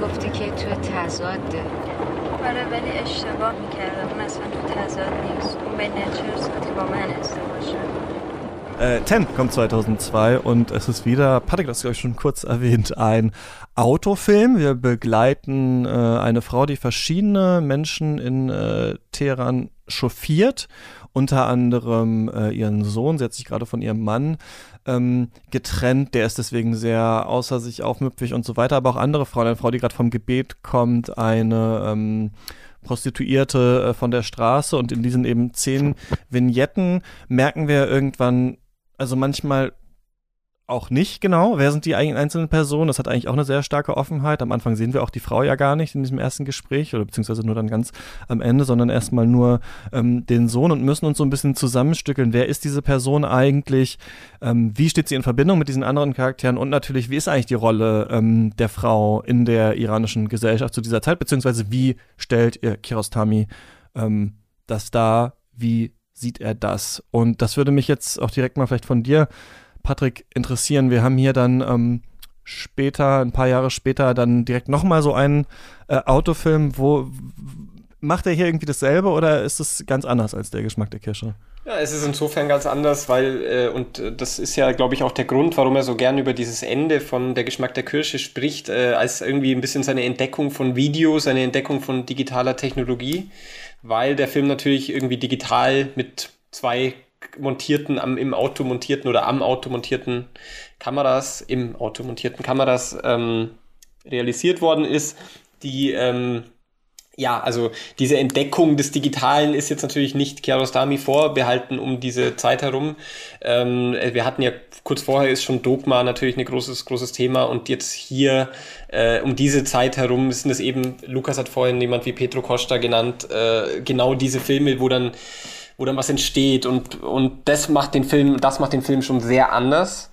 Ähm, das ist ja so, dass die digitale Kamera äh, irgendwie eine, äh, der Lukas hat das vorhin mal so schön gesagt, äh, da geht es auch darum, dass die Schauspieler oder das sind ja nicht wirklich Schauspieler bei Kiarostami, da haben wir auch noch nicht drüber gesprochen. Mhm. Also ähm, was für Leute, also man weiß es manchmal auch nicht, also er hält das auch manchmal sehr geheim. Manche sind Schauspieler, manche nicht. Auf jeden Fall, die fühlen sich natürlich wohler wenn sie nicht äh, mit so einer riesigen 35 mm Kamera da ähm, gefilmt werden. Vor allem in dem Auto könntest du halt niemals zwei 35 mm Kameras äh, installieren, äh, es sei denn, du baust irgendwelche Roboter wie bei Children of Man, die dann raus und rein, reinfahren aus dem Auto. Also du hast eigentlich ähm, diese Beschränkungen nicht mehr. Du kannst intime Situationen filmen und die Menschen sind da freier. Es ist ja auch so, dass die, der Sohn, der sozusagen gleich in der ersten, glaube ich, irgendwie, äh, wie soll man sagen, die Signature-Sequenz äh, in diesem zehn, aus zehn Sequenzen bestehenden Film. Äh, der Sohn der Mutter, die ihn chauffiert, äh, als der in das Auto kommt äh, und gleich mal für mehr als eine Viertelstunde, glaube ich, da eigentlich auf sie einhackt. 18 ähm, Minuten, ich habe äh, ja. geguckt auf der DVD. okay, 18 Minuten ist natürlich so, dass die auch, äh, soweit ich weiß, wirklich Sohn und Mutter sind. Ähm, mhm. Und das sind natürlich Sachen, mit denen kann man dann viel besser arbeiten. Da ist dieses Artifizielle irgendwie weg, da gibt's was ganz Direktes. Äh, ich würde das auch ein bisschen hinterfragen, weil, äh, also ich bin nicht ganz einverstanden, das hat Lukas schon in der Einführung gesagt, dass das wirklich weniger äh, auf, aufdränglich, aufdringlich ist. Ich glaube, wir haben inzwischen gesehen, dass die digitale Technologie da auch viele Klar. Schlupflöcher lässt für komische voyeuristische Züge und so weiter. Die würde ich ihm jetzt da nicht vorwerfen, nur das zumindest mal in Frage stellen. Ja, also auf jeden Fall aus diesem Grund finde ich das doch einen ganz anderen Film.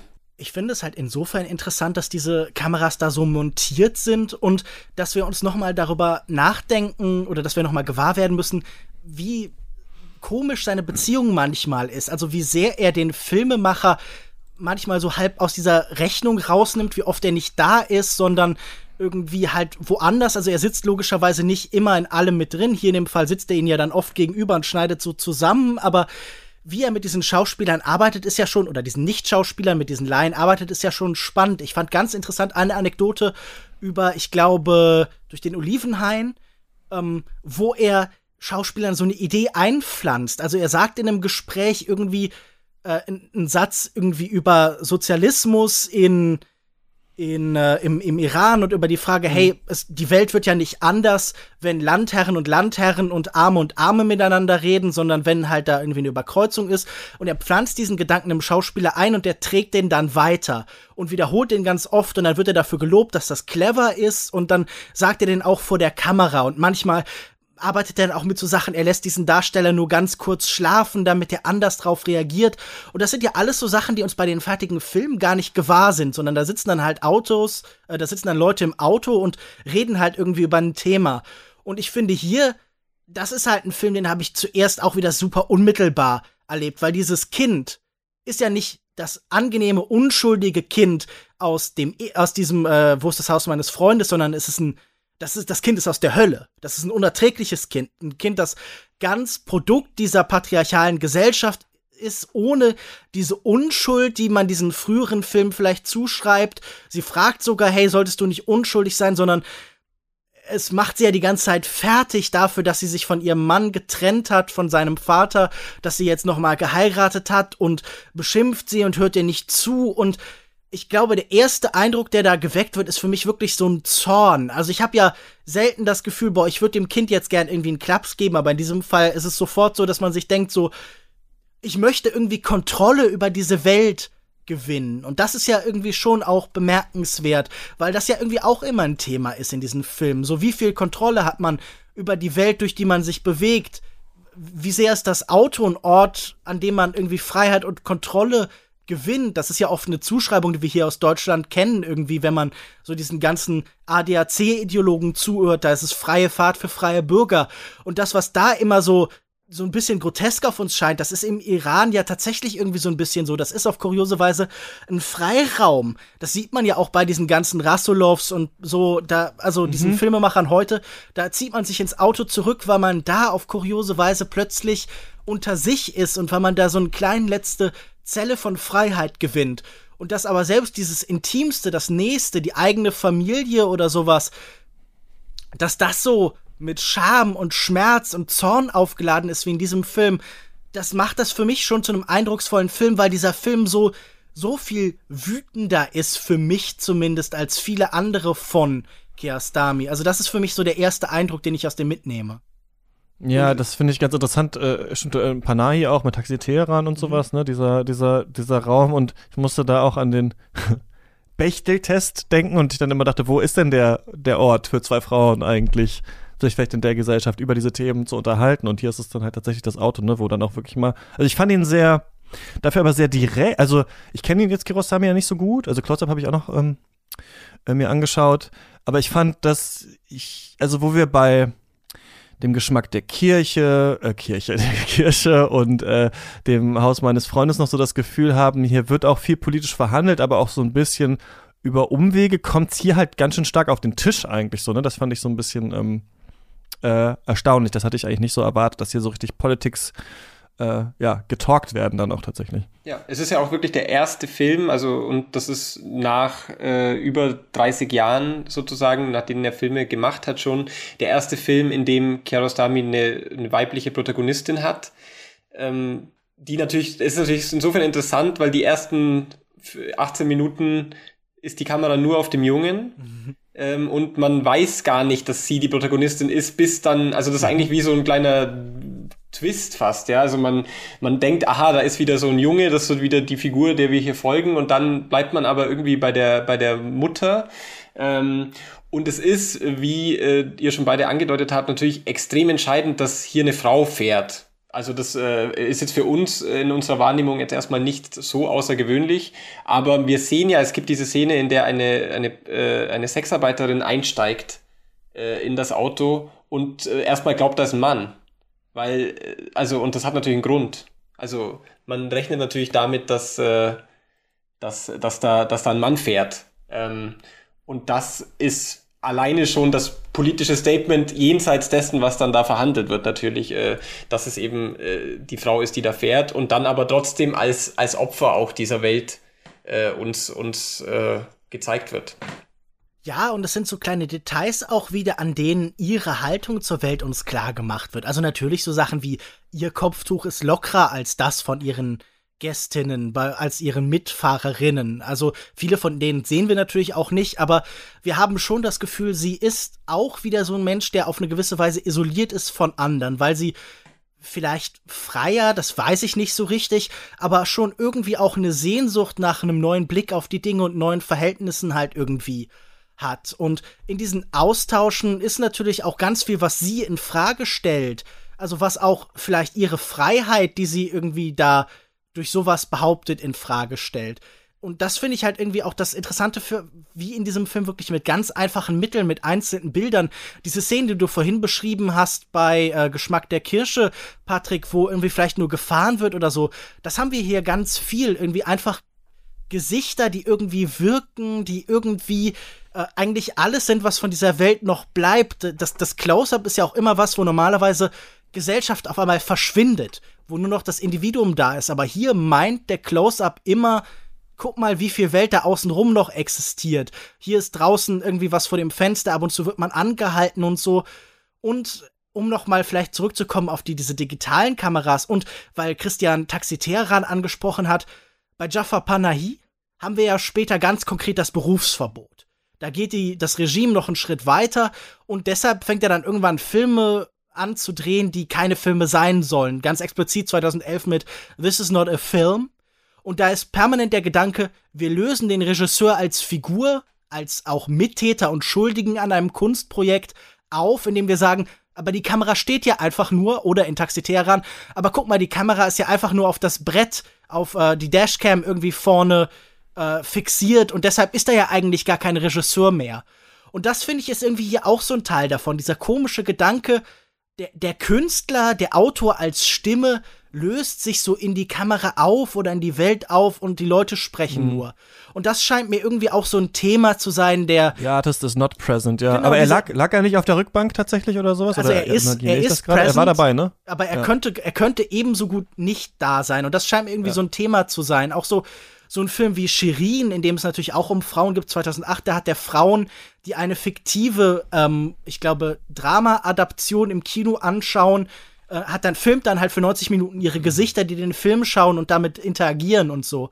Und das scheint mir irgendwie das Thema so dieser vielleicht dieser frühen 2000er, bis er dann irgendwie nach Frankreich geht und da Juliette Binoche und Stars noch mal wichtiger werden und so zu sein, so dieses Gefühl, was ist, wenn wir als als Filmemacher verschwinden, wenn der Poet unsichtbar wird? Das ist irgendwie für mich so ein wichtiges Thema dieser dieser 2000er bei ihm. Und was was du glaube ich auch implizit damit äh, angesprochen hast, ist natürlich die äh, politische also das ist ein politisches Statement natürlich, ja, dass der Mann, natürlich. die, dass der Mann dann nicht äh, seinen Blick eigentlich auf die Frauen gibt, auch wenn das natürlich relativ ist, ja, weil klar. am Ende des Tages entscheidet er trotzdem und äh, aber aber ja, also ich habe auch tatsächlich gelesen, dass er dass er bei manchen Sachen gar nicht da war. Ja. Ähm, also dass er sich hat einfach fahren lassen und sich das dann danach angeschaut hat. Ähm, das äh, Glaube ich nämlich schon, dass das so ist. Also, aber ich weiß nicht, ist ja auch macht keinen Unterschied, ob er auf der Rückbank lag oder also er ist auf jeden Fall nicht dieser. Ich schaue in meinem Kopf ist das eine, eine Szenario lustiger als das andere. Ja, das stimmt. Das, das ist sicher auch ganz wichtig, dass er jetzt mit dem Digitalen auf einmal so viel Material schießen kann und dann auswählt.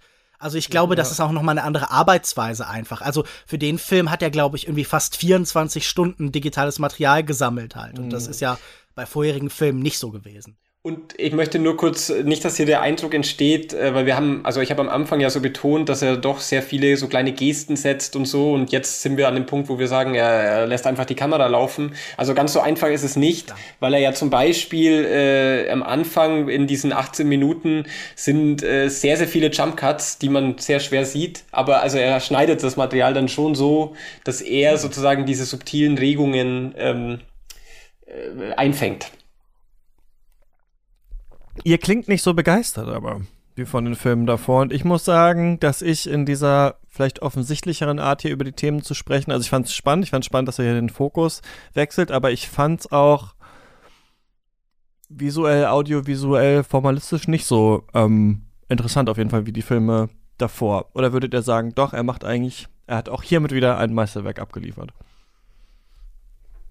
Also für mich nicht. Ähm, ich bin da, ich, es ist tatsächlich für mich eher so angeordnet in, in einer ganzen Tradition, die vielleicht interessant ist, also wie wir das jetzt auch gerade besprochen haben, aber als Film an sich hat es mir jetzt nicht äh, so viel gegeben, gar nicht mal wegen der, wegen der Bilder oder, oder, oder Töne, das ist für mich schon, schon okay, sondern einfach nur, weil, weil es so streng ist irgendwas daran hat mich ein bisschen so äh, gestört, ja. Also das ist einfach, dass ich in diesem zehn Kapitel Countdown sozusagen hänge und ich immer in und irgendwann nach dreimal verstehe ich schon, auf was es hinausläuft und diese diese formalen diese formale Hülle, die da drüber gestülpt wird über über eigentlich äh, eben einen äh, politischen Diskurs oder über Konflikte, äh, über dramatische Konflikte in der Familie oder oder unter Frauen, ist für mich gar nicht so spannend. Also das fand ich dann eher eher künstlich. Ähm, gleichzeitig äh, ist es doch bei Kiarostami wie wahrscheinlich bei allen Filmemachern, die sich so ein bisschen als Autoren verstehen, ähm, äh, schwer, den einzelnen Film überhaupt loszulösen von dem Werk. Und wenn ich mir den Film im Gesamtwerk anschaue, ist er doch einer der ganz entscheidenden, ähm, weil er eben diese, äh, Lukas hat gerade schon erwähnt, äh, was es, was es da noch so gab um den Dreh rum. Es gab auch davor ABC Afrika, der da schon irgendwie mit reinspielt in so eine Richtung. Äh, es, es, da ist noch, da ist eine eigene Phase in seinem Schaffen, die super interessant ist ähm, und dem Gesamtwerk von Kiarostami sehr viel zufügt.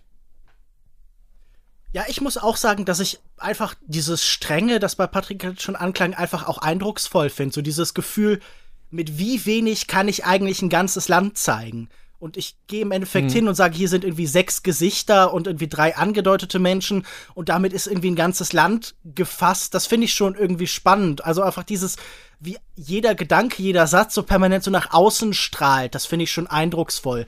Natürlich ist das jetzt kein kein Film für das ganz klassische Genießen irgendwie. Das ist jetzt kein visueller Reichtum, der da drin liegt, aber wie schon angedeutet, das ist einfach so vielleicht ein, ein, ein Film, der so die Essenz einer bestimmten Methode, die er so in dieser späten Karriere entwickelt, nochmal vor Augen führt. Dieses Herunterzählende, das danach ja auch sagt, hey, wenn das vorbei ist, wenn das bei Null ist, dann beginnt ja normalerweise der Film wenn wir das so diesen diesen Countdown vor einem Film haben. Und der wahre Film ist dann erst was danach kommt, also das ist so was was vorgeschaltetes, was hinleitendes.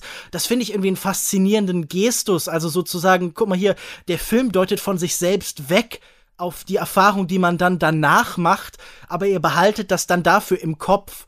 Und ich finde auch so, man, man neigt ja in der Kritik manchmal auch dazu, so diese politische Dimension so runterzuspielen, zu sagen, das ist nicht wichtig, dass da jemand gegen Regeln verstößt und herausfordert und dass jemand, der auch, wie wir vorhin beschrieben haben, der sich oft vielleicht poetisch zurückgezogen hat, der eine bestimmte Eindeutigkeit dann nicht mehr zulässt, der jetzt plötzlich dann doch ganz stark darauf drängt, ich finde, da gehört einfach auch ein gewisser Mut zu, den man vielleicht nicht einfach irgendwie ästhetisch überhöhen muss, aber den man anerkennen muss, finde ich. Und also mich hat der Film schon beeindruckt in der Hinsicht. Und ich finde halt auch so, man tut sich immer schwer mit dem Label, das ist sicher auch irgendwie ein wichtiger Film, aber mein Eindruck war, das ist sicher der Film, der zur richtigen Zeit auch irgendwie kommt. Also ich, mir ging es nicht so wie euch, glaube ich. Also ich, das ist jetzt nicht mein Lieblingsfilm von ihm, den werde ich jetzt nicht fünfmal wieder schauen, weil der einfach so mich mit seinen Bildern einnimmt oder so, aber wie schon gesagt, ich finde, er hat spannende Implikationen für seine Karriere und man sollte den schon gesehen haben, wenn man sich für Kiarostami interessiert. Wie geht es euch denn damit, also mit der, mit der Art und Weise, wie er Teheran eigentlich nicht wirklich filmt in dem Film. Das war etwas, was mir so ein bisschen abgegangen ist, auch im Vergleich zum Beispiel zu der Geschmack der Kirsche, natürlich eine andere formale Aufstellung, aber wo ich irgendwie das Gefühl hatte, die Umgebung dringt noch stärker ein. Hier sind wir halt sehr, sehr stark in dem Auto. Und das ist etwas, was, und jetzt sind wir wieder bei dem Thema, eigentlich sollte das keine Rolle spielen, was man vermisst in dem Film, aber ich, ich tue es trotzdem. Ich hatte das Gefühl, dass ich, äh, dass ich mir gewünscht hätte, er hätte den ein bisschen stärker verortet weil diese Idee von Road-Movies in der Ortlosigkeit, die ja doch in seinem Werk sehr vertreten ist, äh, kam mir hier irgendwie seltsam vor, weil er, weil es ja doch so, ob, also so offensichtlich ein städtisches Szenario ist. Ich finde schon, dass man auch ansprechen kann, was einem, äh, was, was, was einem gefühlt fehlt vielleicht oder was man vielleicht noch spannend gefunden hätte. Man darf halt, glaube ich, nicht in der Kritik so werden, dass man den Leuten dann den Film also das merke ich bei mir auch manchmal. Und ich mache es, glaube ich, auch gerne und dann sagen, warum hat man nicht das noch reingepackt und das noch und dann wäre das ein runderer Film äh, gewesen. Kann auch manchmal ganz interessant sein, aber ich weiß, was du meinst, warum man sich da vielleicht so ein bisschen verhüten sollte. Ich kann aus so einer persönlichen Sicht sagen, ich habe meistens nicht so den guten Blick für die äh, visuelle Struktur oder das dann zu deuten. Also auch da dieses ewige Fahren über diese Sandhügel in Geschmack der Kirsche ist jetzt äh, wenig was, wo ich dann direkt denke, oh, wie spannend. Deswegen schaue ich ja öfter eher so aufs Inhaltliche und finde das deswegen so als so kleine, kleinen Detektivfilm auch, bei dem ich dann halt am Ende sagen soll, wie die Leute in äh, Beziehung stehen, irgendwie so ganz interessant. Ich finde es halt persönlich einfach visuell recht uninteressant, wie das ge äh, gefilmt ist. Deswegen wäre vielleicht für, für mich einfach das dann abwechselnder äh, gewesen, wenn man noch mal was anderes äh, gesehen hatte. Ich hatte schon, also das ist so ein Vielleicht wäre das auch in einem Kino, in einer Kinoerfahrung anders gewesen, aber ich hatte so ein bisschen bei dem eher das Gefühl, ich sitze auf dem Festival und gucke so ein bisschen auf die Uhr. Äh, wie lange geht das noch? Ah, welche, also ich hasse das sowieso, wenn in der Struktur mir erzählt wird, wie viel noch kommt in Filmen. Also wisst ihr, wenn so Filme anfangen mit so Kapitel 1 von 5 oder sowas und ich weiß, okay, 5 kommen noch. Das macht dieser Film ja auch, deswegen, ich hätte es vielleicht unterhaltsamer gefunden, wenn das so gewesen wäre. Ähm, hättest du dir noch die Bilder von Teheran gewünscht, Lukas, oder findest du diese hermetische Form? Eigentlich sinnvoller. So hermetisch ist es ja gar nicht. Man sieht ja nun doch mehr von draußen und das draußen dringt auf die eine oder andere Weise eben ein. Also na natürlich ist das dann immer sehr stark dominiert von, von den Gesichtern und so, aber ich glaube, da ist wieder das, was ich am Anfang gesagt habe, geltend zu machen. Es geht ja auch ganz oft um das Nicht-Zeigen bei Kiarostami, um diese Leerstellen, die er vielleicht aus der Poesie irgendwie übernommen hat, das, was so zwischen den Tonen passiert und äh, das hat sicher oft ist Teheran halt das, was draußen an an Lärm und Chaos irgendwie existiert und das Rufen zum Mann auf der anderen Straßenseite und so und das Gefühl, man wird hier und da vielleicht plötzlich mit dem Auto kurz angehalten wegen irgendwas. Und ich, ich finde das ganz interessant, dass plötzlich, dass, also, dass die eher so eine Tonlandschaft ist, dass aus den Geräuschen Teheran entsteht. Ähm, ich, ich, ich kann das wie so oft so schwer sagen, ob ich mir das gewünscht hätte oder nicht. Wer weiß, ob der Film nicht besser oder schlechter funktioniert hätte damit. Aber ich habe auf jeden Fall bei diesem Sehen jetzt nie gedacht, so, oh, ich wünschte, wir würden mehr nach draußen schalten. Und ich habe das Gefühl, wenn es passiert, hat das einen besonderen Effekt. Zum Beispiel, nachdem er die Sexarbeiterin, äh, nachdem die Sexarbeiterin abgesetzt wird und wir haben auf einmal ein, eine Aufnahme von der Straße und vielleicht steht sie da, irgendeine Frau steht da allein in der Dunkelheit und es wird einem dann doch irgendwie manch, also es hat eine größere Wirkung dadurch, dass es seltener passiert. Das ist sicher ein asketischer Film, aber wie bei so vielen asketischen Filmen äh, entsteht dann plötzlich so eine große Dramatik, wenn dann doch auf einmal irgendwie eine totale da ist. Aber wie gesagt, ich will euch damit die Erfahrung nicht irgendwie absprechen. Ich kann das verstehen, wenn einen das genervt hat. Also. Was? Du willst mir die Erfahrung absprechen? Oh doch, du hast äh, keine Ahnung Sache, von nichts, Christian. Die ich noch äh, sag, äh, sagen wollte, gut, schön, dass ihr da ähm, äh, Sexarbeiterin gesagt habt. Ich habe nämlich Prostituierte gesagt, das ist natürlich das, äh, der quasi veraltete Begriff, der einen anderen Fokus äh, darauf legt. Ähm, wir haben gar nicht über ein Thema gesprochen, obwohl ich es angekündigt hatte, und zwar, wer hat eigentlich ähm, bei La Cinetik gesagt, Kirostami, der, den packe ich auf meine Liste. Vielleicht können wir da noch mal kurz drauf eingehen. Ten, nur von einem empfohlen, Nicolas äh, Philibert. Dann haben wir Geschmack der Kirsche, Agnes Wader. Und dann haben wir, den ich ja auch am liebsten mochte, Wo ist das Haus meines Freundes, äh, haben auch sehr viele Leute auf der Liste. Akira Kurosawa, äh, Luc Mollet, Christian Roh, Noemi Lowski, äh, Jean-Pierre Dardenne, Luc Dardenne, Aki Karusmeki und Caroline Link. Sind da bei euch Namen, wo ihr denkt, ah, das ergibt Sinn, dass äh, ja, also der oder die den drauf hat? Bei den Dardenne-Brüdern, das leuchtet einem natürlich sofort ein. Auch bei denen geht es ja total oft um Kinder, es geht um eine konkrete soziale Situation. Auch bei denen, ich glaube, wenn der dieser Film gefallen ist, gefallen hat, würden dir viele Filme von den Dardenne-Brüdern auch gefallen, in denen Kinder irgendwie plötzlich triviale, für Erwachsene triviale Erfahrungen so in eine große Abenteuerwelt überführt. Also irgendwie ein, ein mhm. Fahrrad wird geklaut oder sowas und plötzlich geht die halbe Welt unter. Also diesen Bezug zu den Darden-Brüdern finde ich total naheliegend. Zwei Tage, eine Nacht ist auch von denen, ne? Stimmt, da geht es ja auch um diese Odyssee, da nochmal ja. äh, durch den Ort zu gehen, mit allen zu sprechen und so. Ja. ja, sie haben auch oft so diese Suchbewegung bei ihren Figuren. Figuren, die irgendwie durch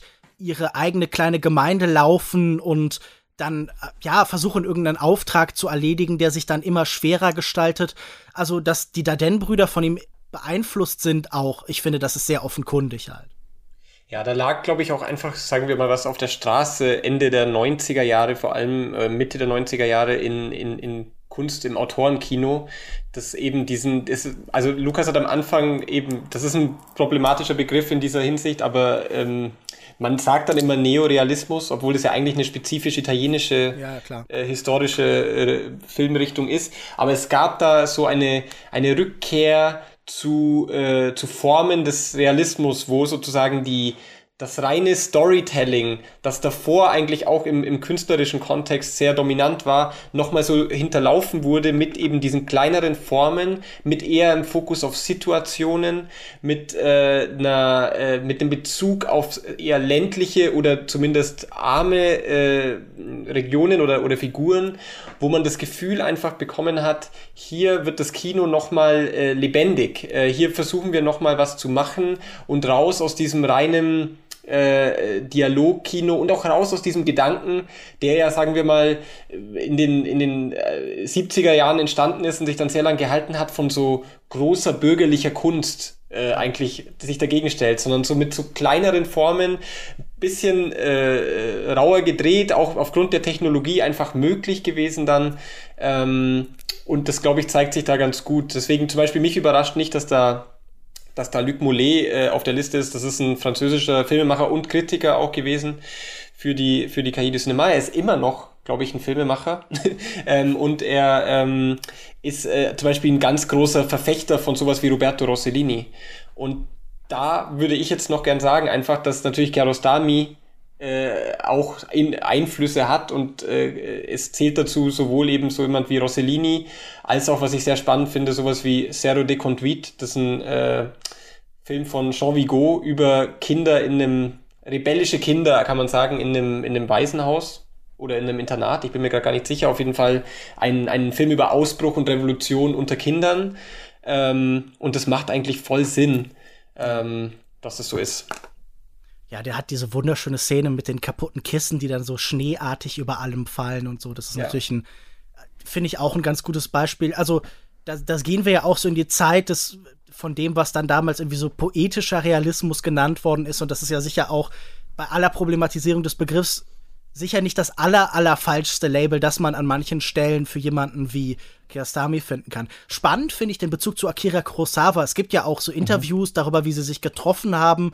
Und da war eine große Anerkennung. Und das finde ich immer interessant, dass äh, viele von diesen so sehr spezifischen Autorenfilmern auch immer so eine Faszination mit einer ganz anderen von Art von Kino haben. Also mhm. so wie, wie auf der, auf Bergmanns Insel diese Sammlung mit DVDs und VHS-Kassetten irgendwie, äh, oder ich glaube nur VHS noch logischerweise, ich weiß nicht wann, bis wann, 2002 oder so, ähm, das, also das immer so eine Faszination für so eine ganz andere Art von Kinos. Und es gibt auch Interviews mit Kiarostami, wo er dann erzählt, wie toll er den Paten zum Beispiel findet als Film. Also vielleicht genau dieses große bürgerliche Kunstwerk, das du gerade beschrieben hast, weil das irgendwie zeigt, dass ja irgendwie bei aller Distanz zum Kino auch vieles da spannend fand und sich auch viel so angeguckt hat, was sind die Mittel, mit denen die arbeiten und was mache ich dann vielleicht eben nicht, also so dieses Herangehen ex negativo an sowas. Ich glaube, mit Kurosawa verbindet ihn manchmal diese Art, wie Landschaften so eine totale Dramatik bekommen. Bei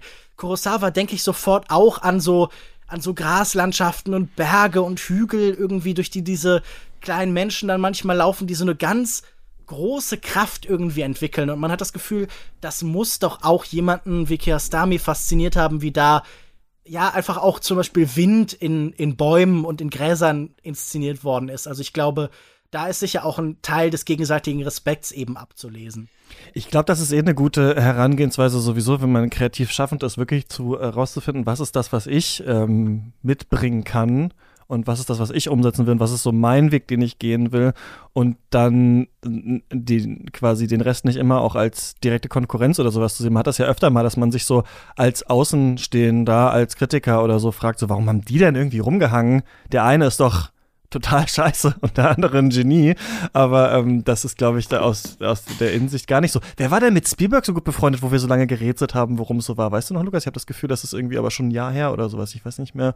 Äh, äh, ja, gut. Fällt mir jetzt auch nicht mehr. War das Verhöfen oder so? Nee, irgendwer, ich weiß nicht, irgendwer das, war so. Also Kubrick. war das Kubrick? Spielberg fand. Ja, also beides ist richtig. Also Spielberg ah. war ja ähm, ein großer Fan für eine kurze Weile von äh, Paul Verhoeven, bis er dann, ich glaube, Flash and Blood gesehen hat und dann, oder nee, ich glaube, der vierte Mann. Er hat dann irgendeinen Film, der ein bisschen blutiger und gewalttätiger war und da ist dann der äh, etwas ja, sagen wir, der sehr bürgerliche Filmemacher Spielberg ist dann irgendwie auch das Monokel aus dem Auge gefallen und danach hat er ihn nie wieder angerufen, glaube ich. So geht die Geschichte. Und die Beziehung äh, zwischen Spielberg und Kubrick ist ja gut dokumentiert, dass die gute Freunde ja, genau. waren und dass ähm, dann AI, AI, dann ja für ihn fertig gemacht hat ja, ja. und so. Also ja. Aber ich mag es aber auch gerne, ja, wenn die so, wenn man das Gefühl hat, ah, da ist eine äh Kameradschaft vielleicht. Kameradschaft oder ein Interesse da, wenn die Leute eben nicht nur, äh, nicht, nicht so ähnlich sind eigentlich, ja. In dem Zusammenhang ist vielleicht noch ganz interessant, dass äh, es ist relativ bekannt, dass Kiarostami, wenn er Filme angeschaut hat, oft äh, plötzlich oder ruckartig das Kino verlassen hat.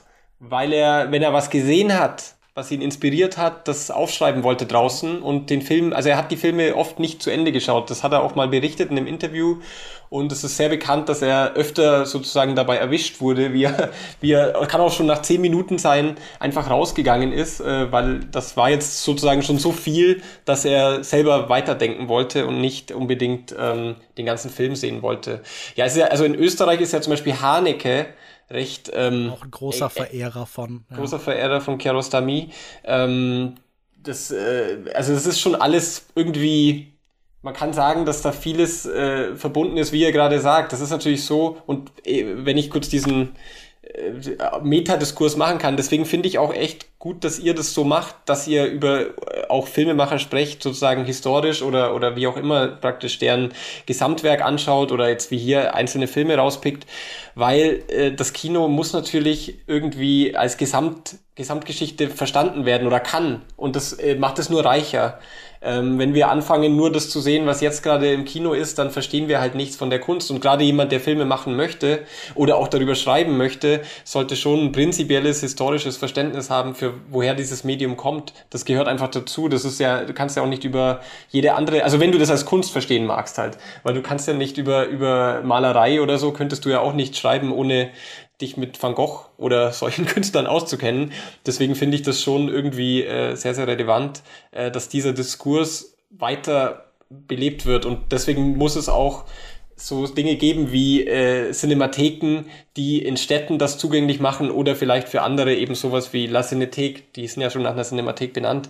Also dass sozusagen Filme gezeigt werden können, die äh, die Geschichte des Films beleuchten. Und da, um das Letzte, was ich sagen möchte, zu diesem Punkt ist, ist es auch extrem wichtig, dass wir nicht anfangen, nur den kanonischen Leuten hinterherzulaufen, sondern dass wir immer auch hinterfragen, äh, was gibt's da eigentlich noch? Und Iran ist da ein sehr, sehr gutes Beispiel, weil das Gefühl, dass es da irgendwie eine Schule gibt äh, und das ist alles, was die machen und das ist ein riesiges Land, ist schon sehr dominant.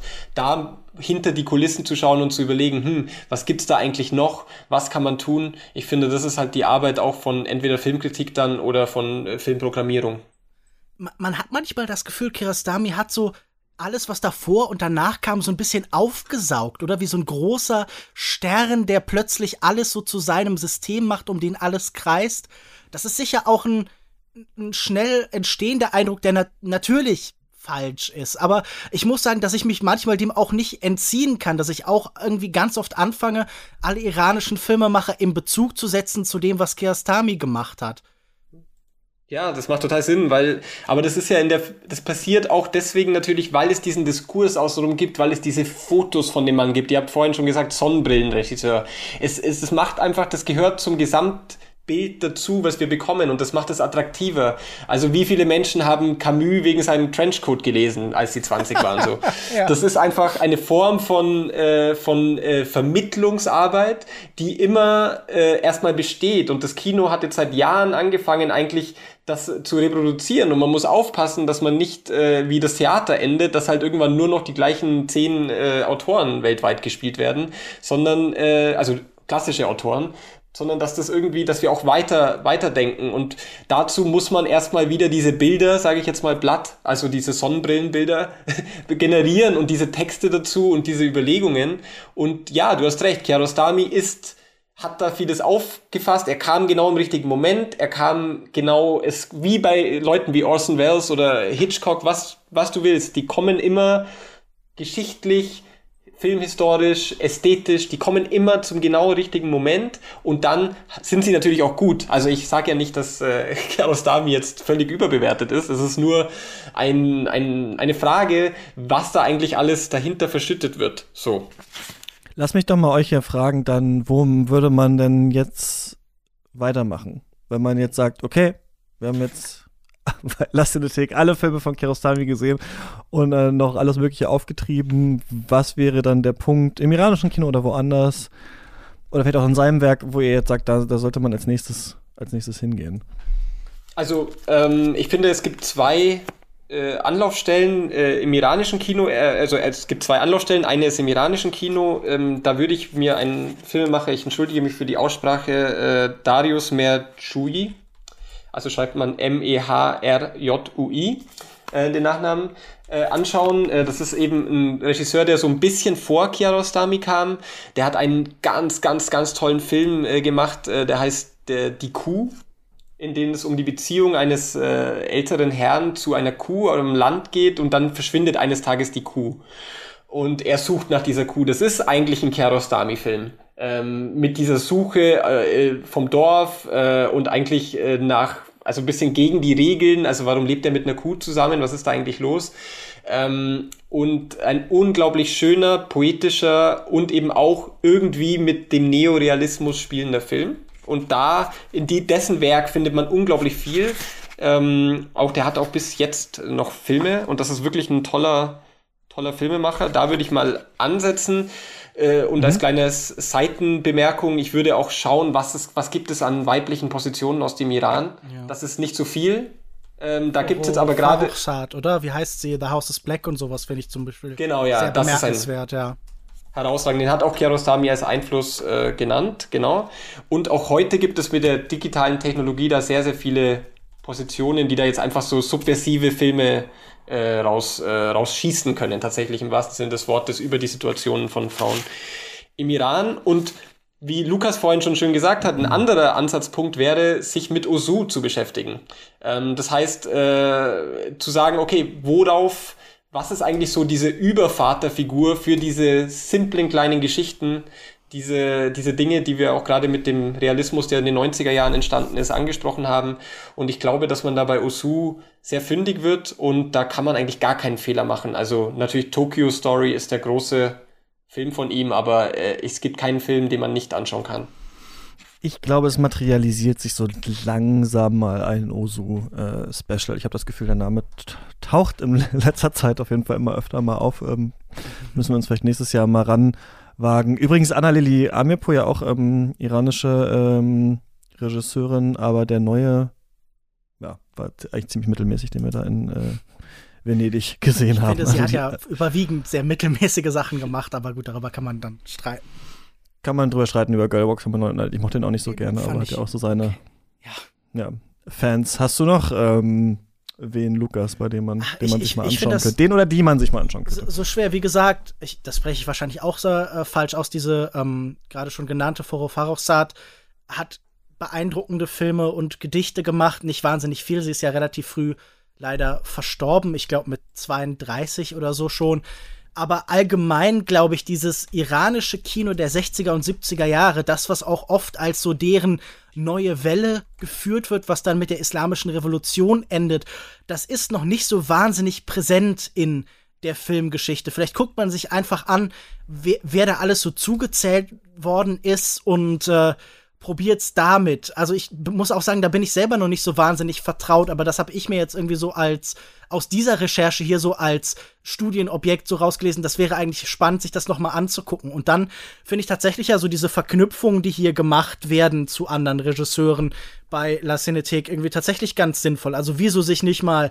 von Kirostami ausgehend die Darden-Brüder noch mal angucken oder Aki äh, Kurismaki, der hier anklang, wo ich aber eher das Gefühl habe, das ist jemand, der wahrscheinlich über Osu halt zu jemandem wie Kirostami kommt und das, das sind sicher auch alles Pfade, die ich, das ist ein Kino, das ich sehr liebe, das mich irgendwie immer wieder sehr, sehr ins Herz trifft, irgendwie, das kann ich nur empfehlen halt. Aber äh, erstmal habe ich das Gefühl, es schadet auch nicht, sich mal Kiarostami anzugucken, weil ähm, ich, ich glaube, so eine bestimmte Art von Cinephilie, wo sicher auch viele unserer Fans bei sind, die irgendwie dann, oder unserer Hörer, sage ich jetzt eher mal, Fans ist so ein blöder Begriff, ähm, die irgendwie jetzt angefangen Fans. haben mit einer bestimmten Art von von Kino mit einem mainstreamigeren Zugang und jetzt so ein bisschen sich ins Arthouse reinwagen und ins Weltkino und in die Filmkunst, da ist, Kuris, äh, da ist Kiarostami sicher ein super guter Übergang zu anderen Sachen. Also ich, ich, wir haben hier auch kritische Töne anklingen lassen, aber ich finde, das ist jemand, der vielleicht von Leuten, die irgendwie gerade anfangen, sich stärker mit Kino zu beschäftigen, jemand, der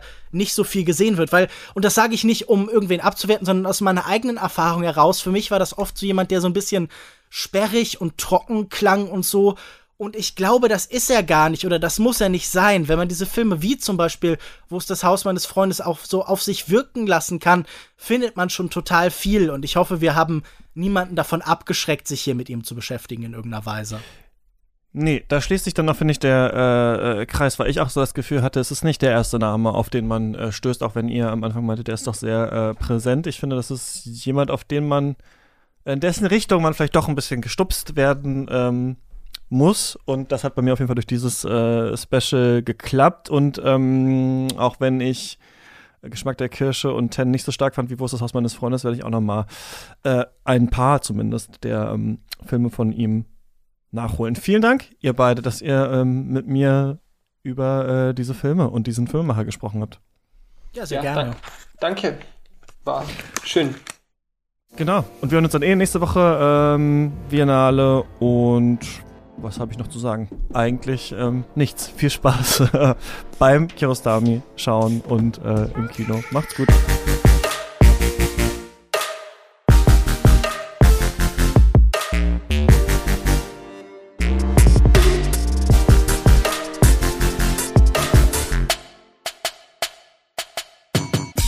Katz ist eine Produktion von mir, Christian Eichler. Ihr könnt mich immer erreichen unter katzpodcast.yahoo.com und auf Twitter. Folgt uns auf Instagram und auch unseren Gästinnen auf äh, Social Media. Die Links gibt's in der Podcast-Beschreibung.